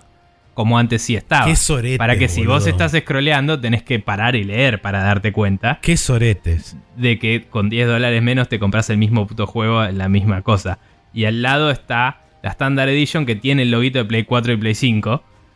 Eh, y te dice Horizon Forbidden West, PlayStation 5 y PlayStation 4. También cabe aclarar, la primera opción del, del principio del sitio tiene el logo de Play 5 y el de Play 4 al lado. Sí. ¿Sí? Bajás y está el que tiene el logo de la Play 4 nada más y te dice si lees Upgradeas PlayStation 5 y al lado está lo mismo que está arriba, pero tiene el logo de Play 4 y al lado de Play 5. y, y es como diste vuelta el orden de los iconos para que venga la gente y haga clic acá cuando le dicen que compres la de Play 4 que viene con la de Play 5, ¿me entendés? Sí. No, es. es una basura, boludo. O sea, no sé, te lo paso para que juzgues mientras le cuento a la gente que además, si entras al store de PlayStation 5 desde la consola, no podés comprarte la versión de Play 4. Mientras que cualquier otro juego sí te deja comprarte la versión de Play 4 cuando también tiene una versión de Play 5. Es el único juego hasta ahora que yo sepa que no te deja comprar la versión de Play 4 para jugar retrocompatiblemente porque te viene con la versión de Play 5 y no quieren que gastes 10 dólares menos en su juego porque les salió infinito de plata hacerlo porque son unos explotadores de mierda que solo les importa hacer espectáculos y no buenos videojuegos. Pero bueno, paréntesis. Eh, genuinamente una actitud de mierda. Eh, si uno iba a... Es asqueroso esto, boludo. Sí, si uno iba al Frequently Asked Questions, que estoy buscando a ver si hay una forma fácil de entrar desde acá, eh, según el video, acá abajo de todo. Em, según el video de Joeglo, no hay. eh, decía que el upgrade eh, era específicamente em, pago. Como que no, no se podía actualizar de la versión base eh, de la Play 4 a la Play 5 de forma gratuita. Eh, eso estaba como parte de la versión deluxe que traía las dos, entre comillas. Sí. Eso fue lo que habían anunciado cuando después Jim Ryan salió y dijo no, tenían razón, vamos a cambiarlo. Eh, acá en el Horizon Forbidden West Frequently Asked Questions, abajo de todo, no veo esa pregunta siquiera ahora. No sé si la sacaron. Eh, pregunta qué onda las armas, pregunta... No me sorprende en absoluto. Sí, no sé. No parece... No, la verdad, la verdad, bastante, bastante patético todo. Sinceramente espero que alguien genuinamente se ponga en campaña para hacerle una denuncia importante y ojalá que le rompan el culo bien roto a Sony porque se lo merece después de haber hecho esta pelotudez. Mira, eh, Joe Glow es un abogado y él mismo lo dijo. Esto tiene suficiente, eh, Peso. digamos, tiene suficiente ambigüedad en el mensaje que dan para tener un argumento fuerte de que esto es publicidad engañosa y, que tipo una entidad como la Federal Trade Commission podría tranquilamente, si lo denuncian, investigarlo y mínimo cobrarle una multa importante a Sony por esta pelotudez. Eh, no me sorprendería que haya tipo un class action tiempo más tarde, como fue Sí. cuando se Esperaría, si otra cosa no, esperaría que algo de eso nazca del lado de Europa. No, no confiaría tanto que eso suceda en Estados Unidos. Eh, yo tampoco, pero eh, no sé si es por política o qué, pero la FTC está en, on a roll últimamente. Sí, por lo menos de, la boca que- para afuera. habrá- eh, Hay, hay que esperar que eso se traduzca en Mm. acciones, contantes y sonantes, pero por lo menos No, bueno, hablar hablan mucho por ahora. no sé. Eh, pero bueno, nada, genuinamente una actitud de mierda. Es un juego que mucha gente esperaba. Em, De hecho, algo que también comenta Jueglo y que es totalmente Sí. cierto, y, es- y eso lo, lo expandió un poquitito en un, en un chat que hizo de QA hace Sí, un par no de vi. semanas. Eh, Vi un, un fragmento nomás donde hablaba específicamente de esto. Decía, eh, esto claramente está apuntado a la gente que no está dentro de la esfera del gaming y que no tiene Mm. otra forma clara de saber cuál es la diferenciación entre una cosa y la otra, entonces va a comprar lo primero que ve, porque Obvio. así funciona, y esa es a la gente que más estás cagando porque es una gente que está totalmente, o no totalmente desconectada, pero que es, entre comillas, más eh, voluble de caer en este tipo de esquemas. Que es, o sea, por más que suene por ahí fuerte llamarlo un esquema, esto es literalmente eso, porque estás engañando a la gente mostrándole algo que podría conseguir tranquilamente por, otra, por otro lado más le barato. estás vendiendo el mismo producto a dos precios distintos Sí. y le estás poniendo uno en un cartel grande y otro en un cartel chico. Exactamente. Es, es publicidad engañosa. No, no hay por dónde. Sí, no, no, seguro. O sea, no hay diferencia. Sobre todo lo, lo que acabo de ver hoy. Porque antes ponele que tenías el logo de Play 5 y Play 4 y el otro era Play 4 y Play 5. De golpe lo ves y el mismo producto tiene el logo dado vuelta así como el Sí. orden. Sí. Y es como, ¿qué? O sea, eso no entendí para qué mierda lo cambiaron. Lo único que hacen es explotar más esto de si voy y te digo, che, fíjate que hay una versión de Play 4 que te incluye la de Play 5. es- escrolea para abajo. haces clic ahí, ¿me entendés? Porque la otra dice Play 4 sola y tenés que parar y Sí, leer no, el no, texto. es es súper choto. Me encantaría saber si Joel lo vio eso y qué opina. Creo pero que bueno. no lo vio todavía, porque el cambio No me sé. parece que fue tipo súper actual. Tipo, bueno, no sé. Eh, No pero Eh, nada, en definitiva, horrible. una mierda Mm. todo. Sí. Eh, me parece súper, súper reprobable y bastante. eh, bastante.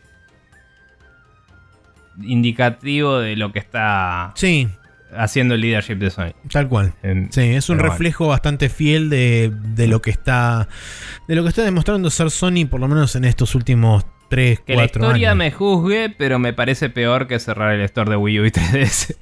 de engañar a la gente así. Son, me parece que son peras y manzanas. Estás comparando dos cosas totalmente diferentes. Bueno, las peras me parecen bastante peor que las manzanas. pero bueno. no sé. Eh, vamos a comparar. Pero bueno, salgamos de esto y vayamos a una cosa más feliz, entre comillas. Sí, supongo. Menos Porque- infeliz como mínimo. Sí, porque hubo un, un stream eh, hace un par de días de eh, CD Projekt eh, hablando específicamente del parche de Next Gen de Ujú. Cyberpunk 2077 que No salió sé el si lo mismo viste, día. Yo lo vi hoy. Eh, no, chusmeé así medio por arriba, leí Mm. un poco también al respecto de qué involucraban los parches, sobre todo para consola y demás. Eh, pero sí, anunciaron el parche de Next Gen que se publicó al el mismo momento mismo en que día. terminaban el stream, o ese mismo día.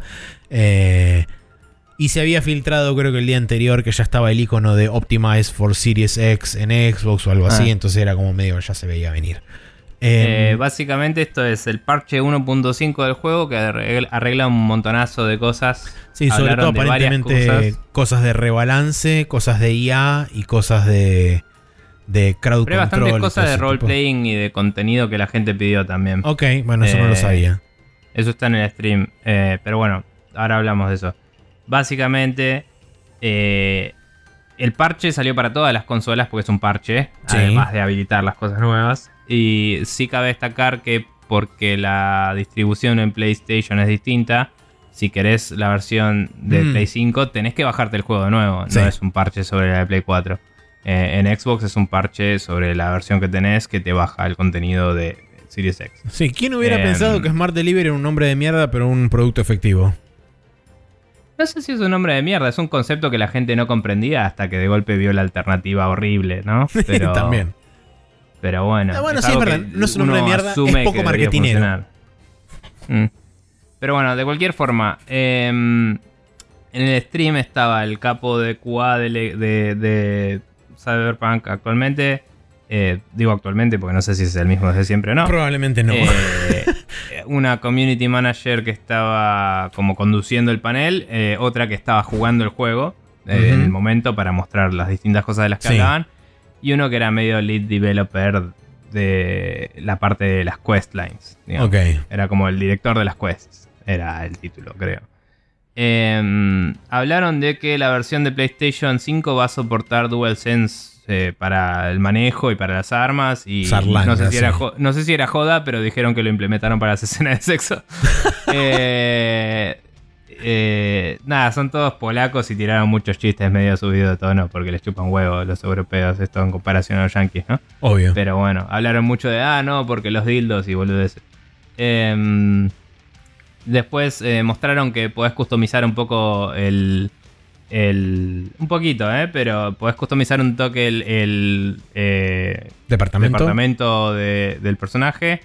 Eh, en el departamento vas a poder modificar tu apariencia después de haber creado el personaje al principio del juego. O sea, si vas al espejo, puedes habilitar opciones de, confi- de, de customización ahí. Y no sé si te deja cambiar de, de sexo o de color de piel y eso, pero sí te deja cambiar de peinado, maquillaje y todas esas cosas sobre un personaje base. No, Claro. no vi y no mostraron que se pueda eh, editar totalmente el personaje. Em, lo cual es raro porque en un mundo cyberpunk las body modifications son relativamente posibles, pero capaz que era otro menú y no entraron nada más. Ah, está. me lo perdí. Está bien. Eh, agregaron nuevas opciones y nuevos peinados y nuevas cosas, o sea, es bastante más customizable que antes. Eh, los gráficos eh, mostraron en- corriendo un trailer corriendo parte en Xbox, parte en PlayStation. Y el gameplay que mostraron creo que estaba corriendo en Xbox. Ahora no me acuerdo. Em, pero se veía particularmente bien para estar corriendo en consola, bastante estable.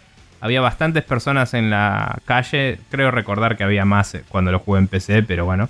Sí, aparentemente una de las Eh. cosas que recuerdo haber leído es que aumentaron el volumen de las, Sí. de las multitudes en consola en las Next Eh, Gen. lo, lo que hablaba de cosas de roleplaying y eso, eh, agregaron algunas cosas más interactuales en, en los departamentos, porque ahora puedes alquilar otros departamentos.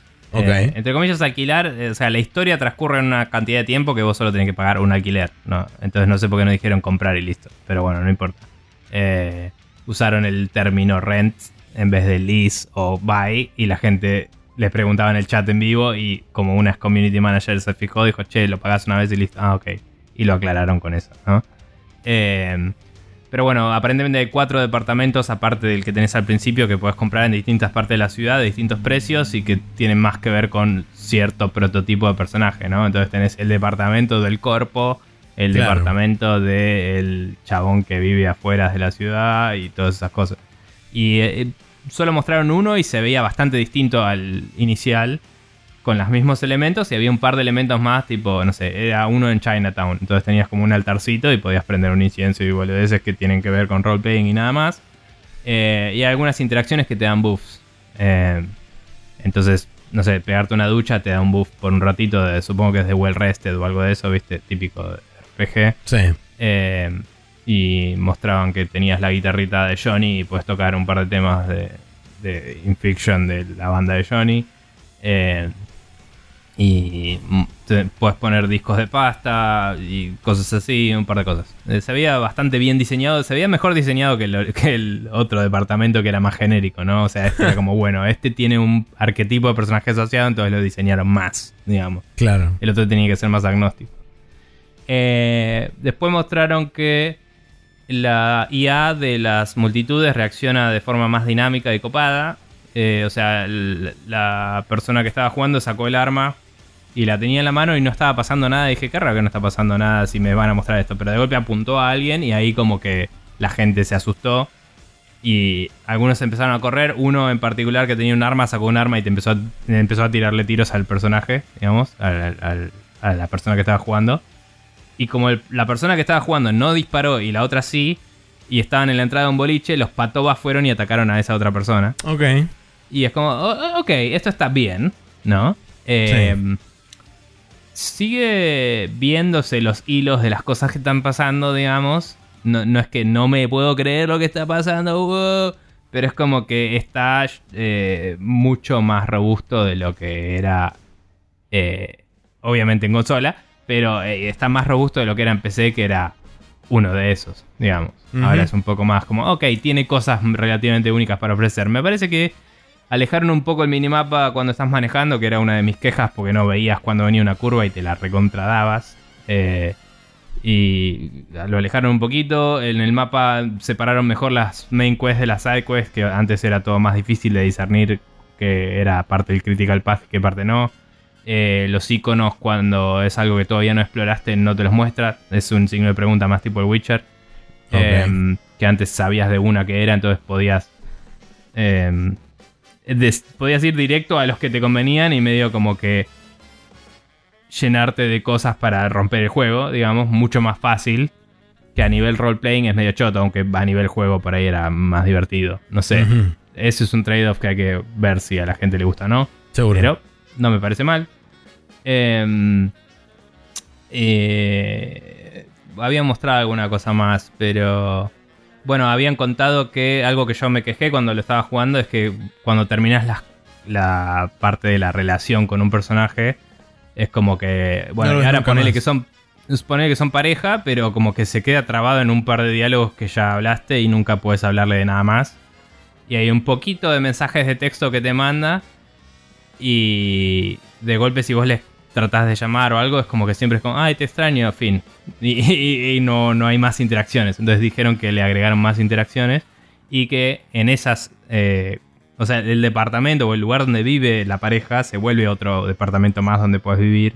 Oh. Que, que yo podía ir y descansar ahí, pero solo podía ir y descansar, no se volvía necesariamente un safe house, digamos. Eh, pero parece que va a ser medio así. Y que a veces van a ser un poco más dinámico en vez de que la persona esté siempre en su estado final. Que la piba que yo había tenido una relación en el juego estaba siempre parada en una esquina en particular del lugar.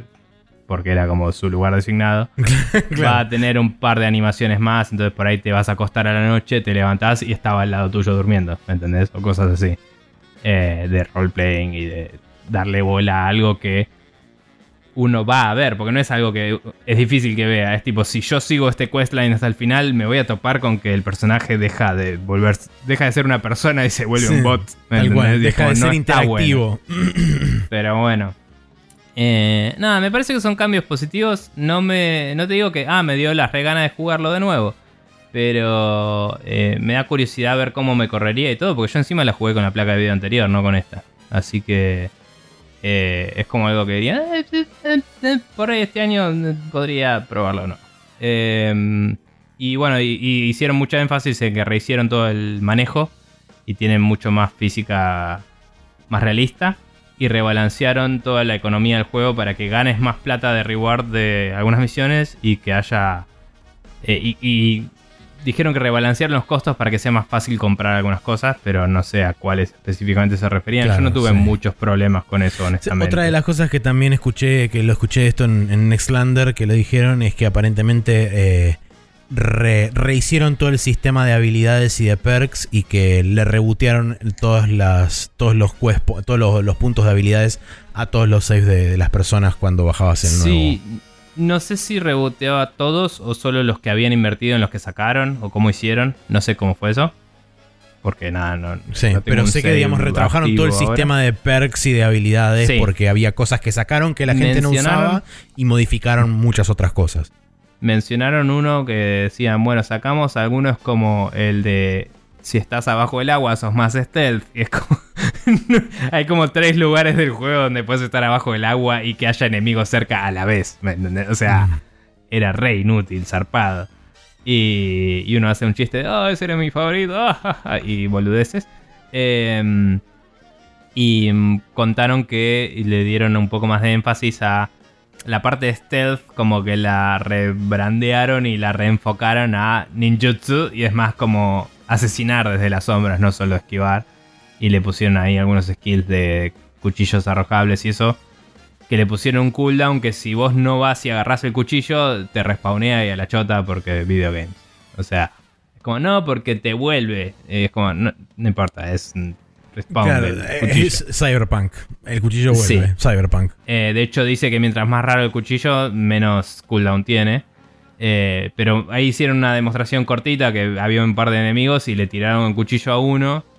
Eh, se le clavó acá en el hombro, ponele. La, que estaba jugando fue corriendo así y apretó la E al lado del chabón y como que eso respawneó el cuchillo porque lo agarró. No, no hay una animación de te arranco el cuchillo porque ya era mucho laburo, pero, pero es como que eh, Para el próximo recuperó el cuchillo.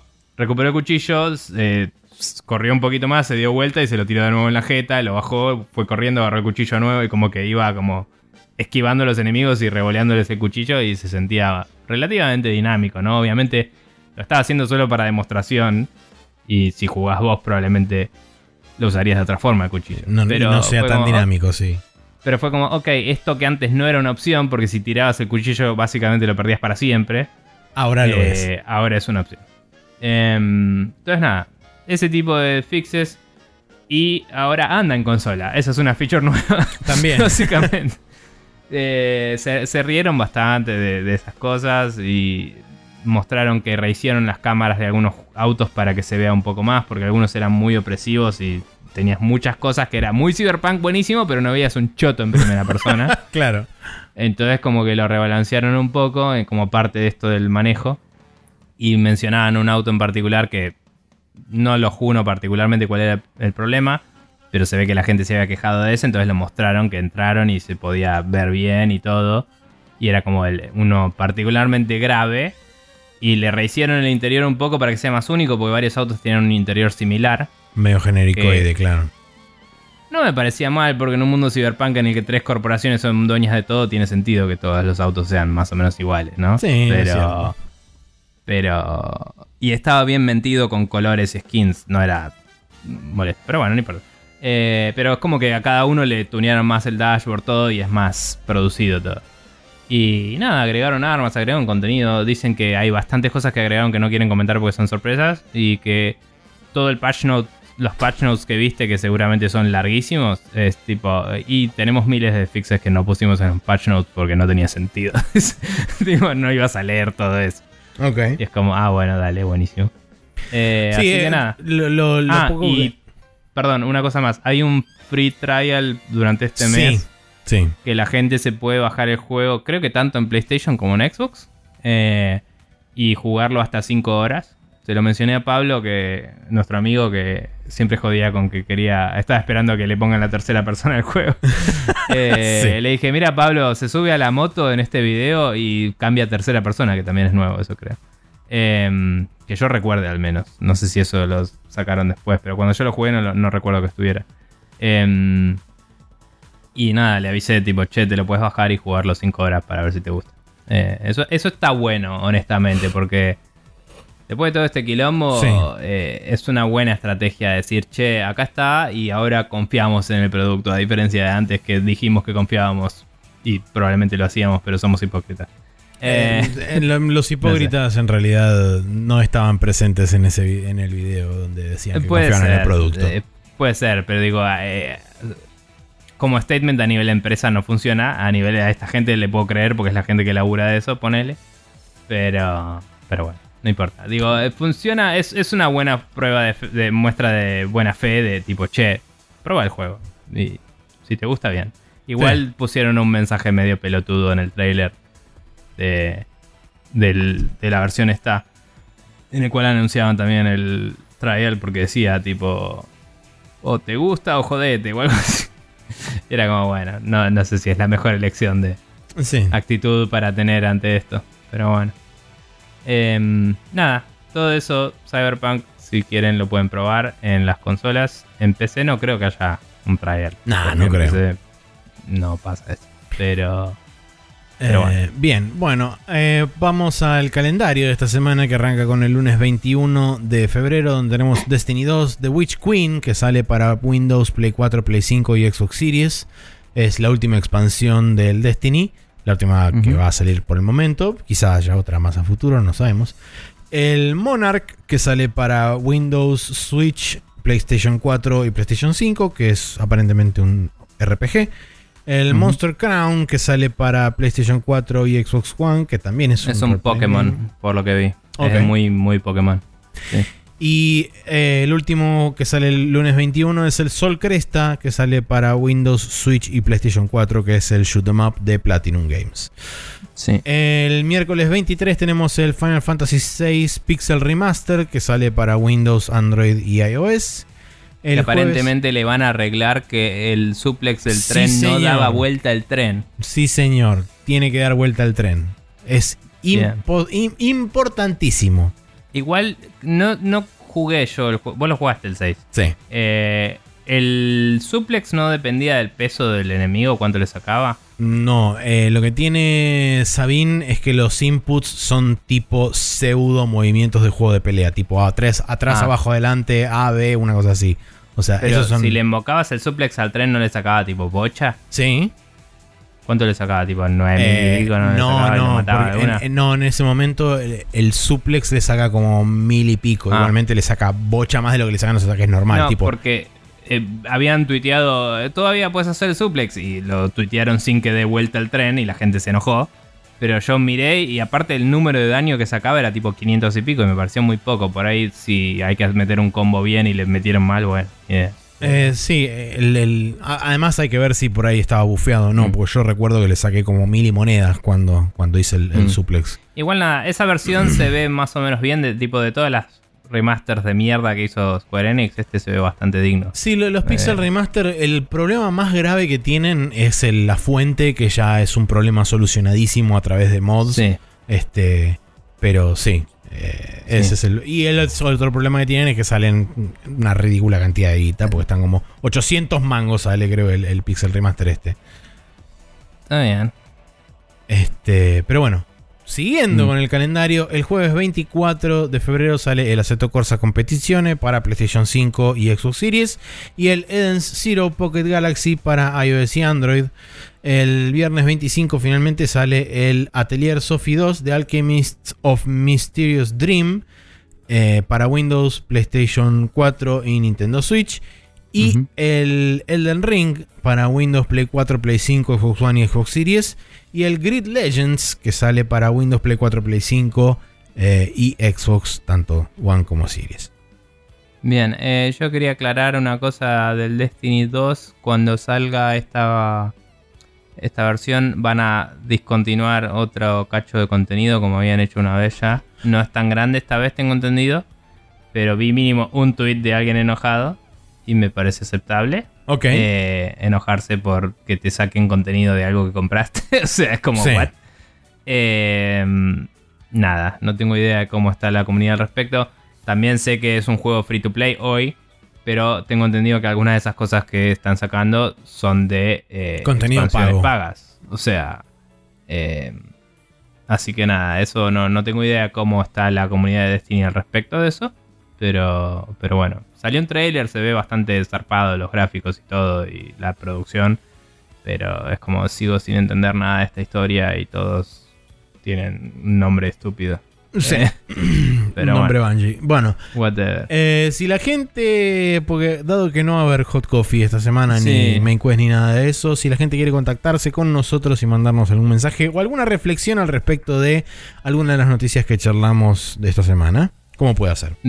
Bien, nos pueden mandar un mail a spreadshotnews.gmail.com Nos pueden escribir por Instagram, en instagram.com barra donde a veces me acuerdo de postear una imagen alevosa al asunto. Eh, también estamos en Twitter en arroba spreadshotnews y por último nos pueden mandar preguntas, como hizo Gastón, a eh, barra preguntas eh, y se los contestaremos en la sección llamada Side Quest o tal vez, eh, como pasó hoy, en la noticia a la que esté relacionada. Sí. Eh, bien, Bien. así damos por concluido entonces el Rapid Fire y nos vamos a ir a la última sección de este programa que es el Special Move.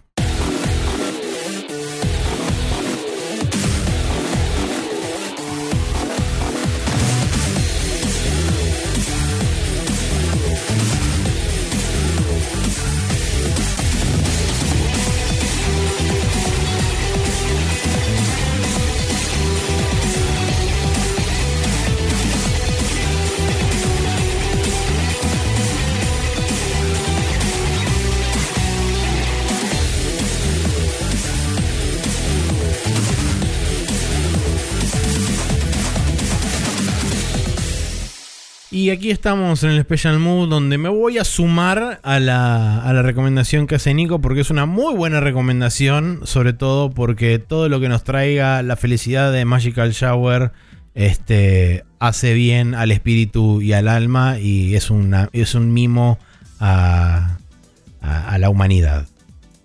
Bueno, ok. Eh, básicamente hay un... Hay gente que estuvo trabajando en portear el motor del el Outrun a eh, una versión moderna hecha en, en lenguaje de programación C++ que soporta un montón de features nuevas. Eh, para poder eh, acceder a estas features y jugar el Outrun dentro de este nuevo motor tienen que tener el ROM original. No estoy seguro cuál versión de ese ROM original, o sea, el del arcade supongo que es. Y cómo obtenerlo es cuestión de cada uno de ustedes. Pero esto está disponible de forma gratuita y si ustedes siguen un, par de tutoriales que hay por ahí de cómo hacerlo, pueden eh, parchear ese juego con este motor y obtener estas features nuevas que incluyen, por ejemplo, caja de cambios automáticas si quieren, eh, habilitarla. Pueden ponerle que tenga eh, tiempo infinito para poder manejar tranquilo y pasear en el Outrun. Pueden ponerle el renderizado en resoluciones landscape eh, para poder usar monitores modernos y ver más área de juego, digamos. Eh, pueden apretar un botón para que la cámara suba un poquito y eso te permite ver un poco eh, lo que viene más adelante en la ruta para saber qué es, lo que se viene. Em, y gran elenco. No sé, hay un poco de todo. Hay un modo endless. No, no endless, perdón. Hay un modo como continuo en el cual todos los niveles son uno tras del otro sin parar. Y es como que es una sola ida por la ruta así todo derecho. Y varias otras cosas. La verdad que se ve muy interesante para quienes les gusta el Outrun. Yo me acordaba que a Maxi le gustaba mucho, así que se lo pasé. Y me pareció una curiosidad muy linda, aunque no creo que personalmente lo vaya a jugar porque me gusta el Outrun, pero me da paja hacer todo esto. Em, pero nada, me parece que si a alguien le fascina el Outrun y tiene ganas de pegarle una jugada dentro de poco, quizás es una forma muy interesante de hacerlo. Así que, ¿por qué no? Eh, el, todo este, toda esta situación se llama Cannonball, eh, que es el nombre que le pusieron al motor en cuestión. Hay un video en Retro Collections, que es un canal de YouTube, donde te muestran cómo funciona esto y qué opciones tiene. Y eh, básicamente te dice... acá en la descripción no veo que esté, pero bueno, podemos poner también la- el link al... Creo que estaba en GitHub. El motor. Sí, sí, es un proyecto en GitHub. Así que nada. eh, eso es lo que quería recomendarle a la gente. Eh, y si quieren, también les recomiendo que se suscriban a nuestro programa si no están suscriptos. eh, por ejemplo, poniendo sprechonews.com barra podcast en su gestor de eh, podcasts favoritos, van a recibir nuestro programa todos los días, domingo a la noche, lunes a la madrugada. Eh, cuando salimos, Eh, los programas son hosteados en archive.org, donde se pueden encontrar a todos. Eh, estamos en Spotify cuando Spotify quiere. Aparentemente, eventualmente salió el 493 que no había salido. Sí, igualmente No. hay como dos o tres más que están todavía colgados en el limbo Sí. de la magia, que vayas a ver si aparecen o no. Spotify es una mierda. Saludos. Sí, sépanlo. Eh, siguiendo, estamos en Apple Podcast, estamos en Google Play Podcast, estamos en Podcast Addict, estamos en iHeartRadio, estamos en alguna otra que ya me olvidé. Y si nos buscan como Spreadshot News, estamos en la mayoría de los gestores de podcast, no en Evox, que es otra cagada distinta. Eh, pero bueno, eh, eso es todo de mi parte. Voy a hacerme un café grande como una casa y ver qué meriendo porque quedan muy escasas cosas para comer en mi casa y no tengo ganas de ir al supermercado. Pero creo que algo puedo inventar. Me parece válido. Yo creo que voy a hacer lo mismo porque me estoy quedando dormido sentado. Así Está que este necesito una inyección de eso, de esa eh, elixir Etcétera. mágico que la ciudadanía ha denominado en llamar café y eh, ahí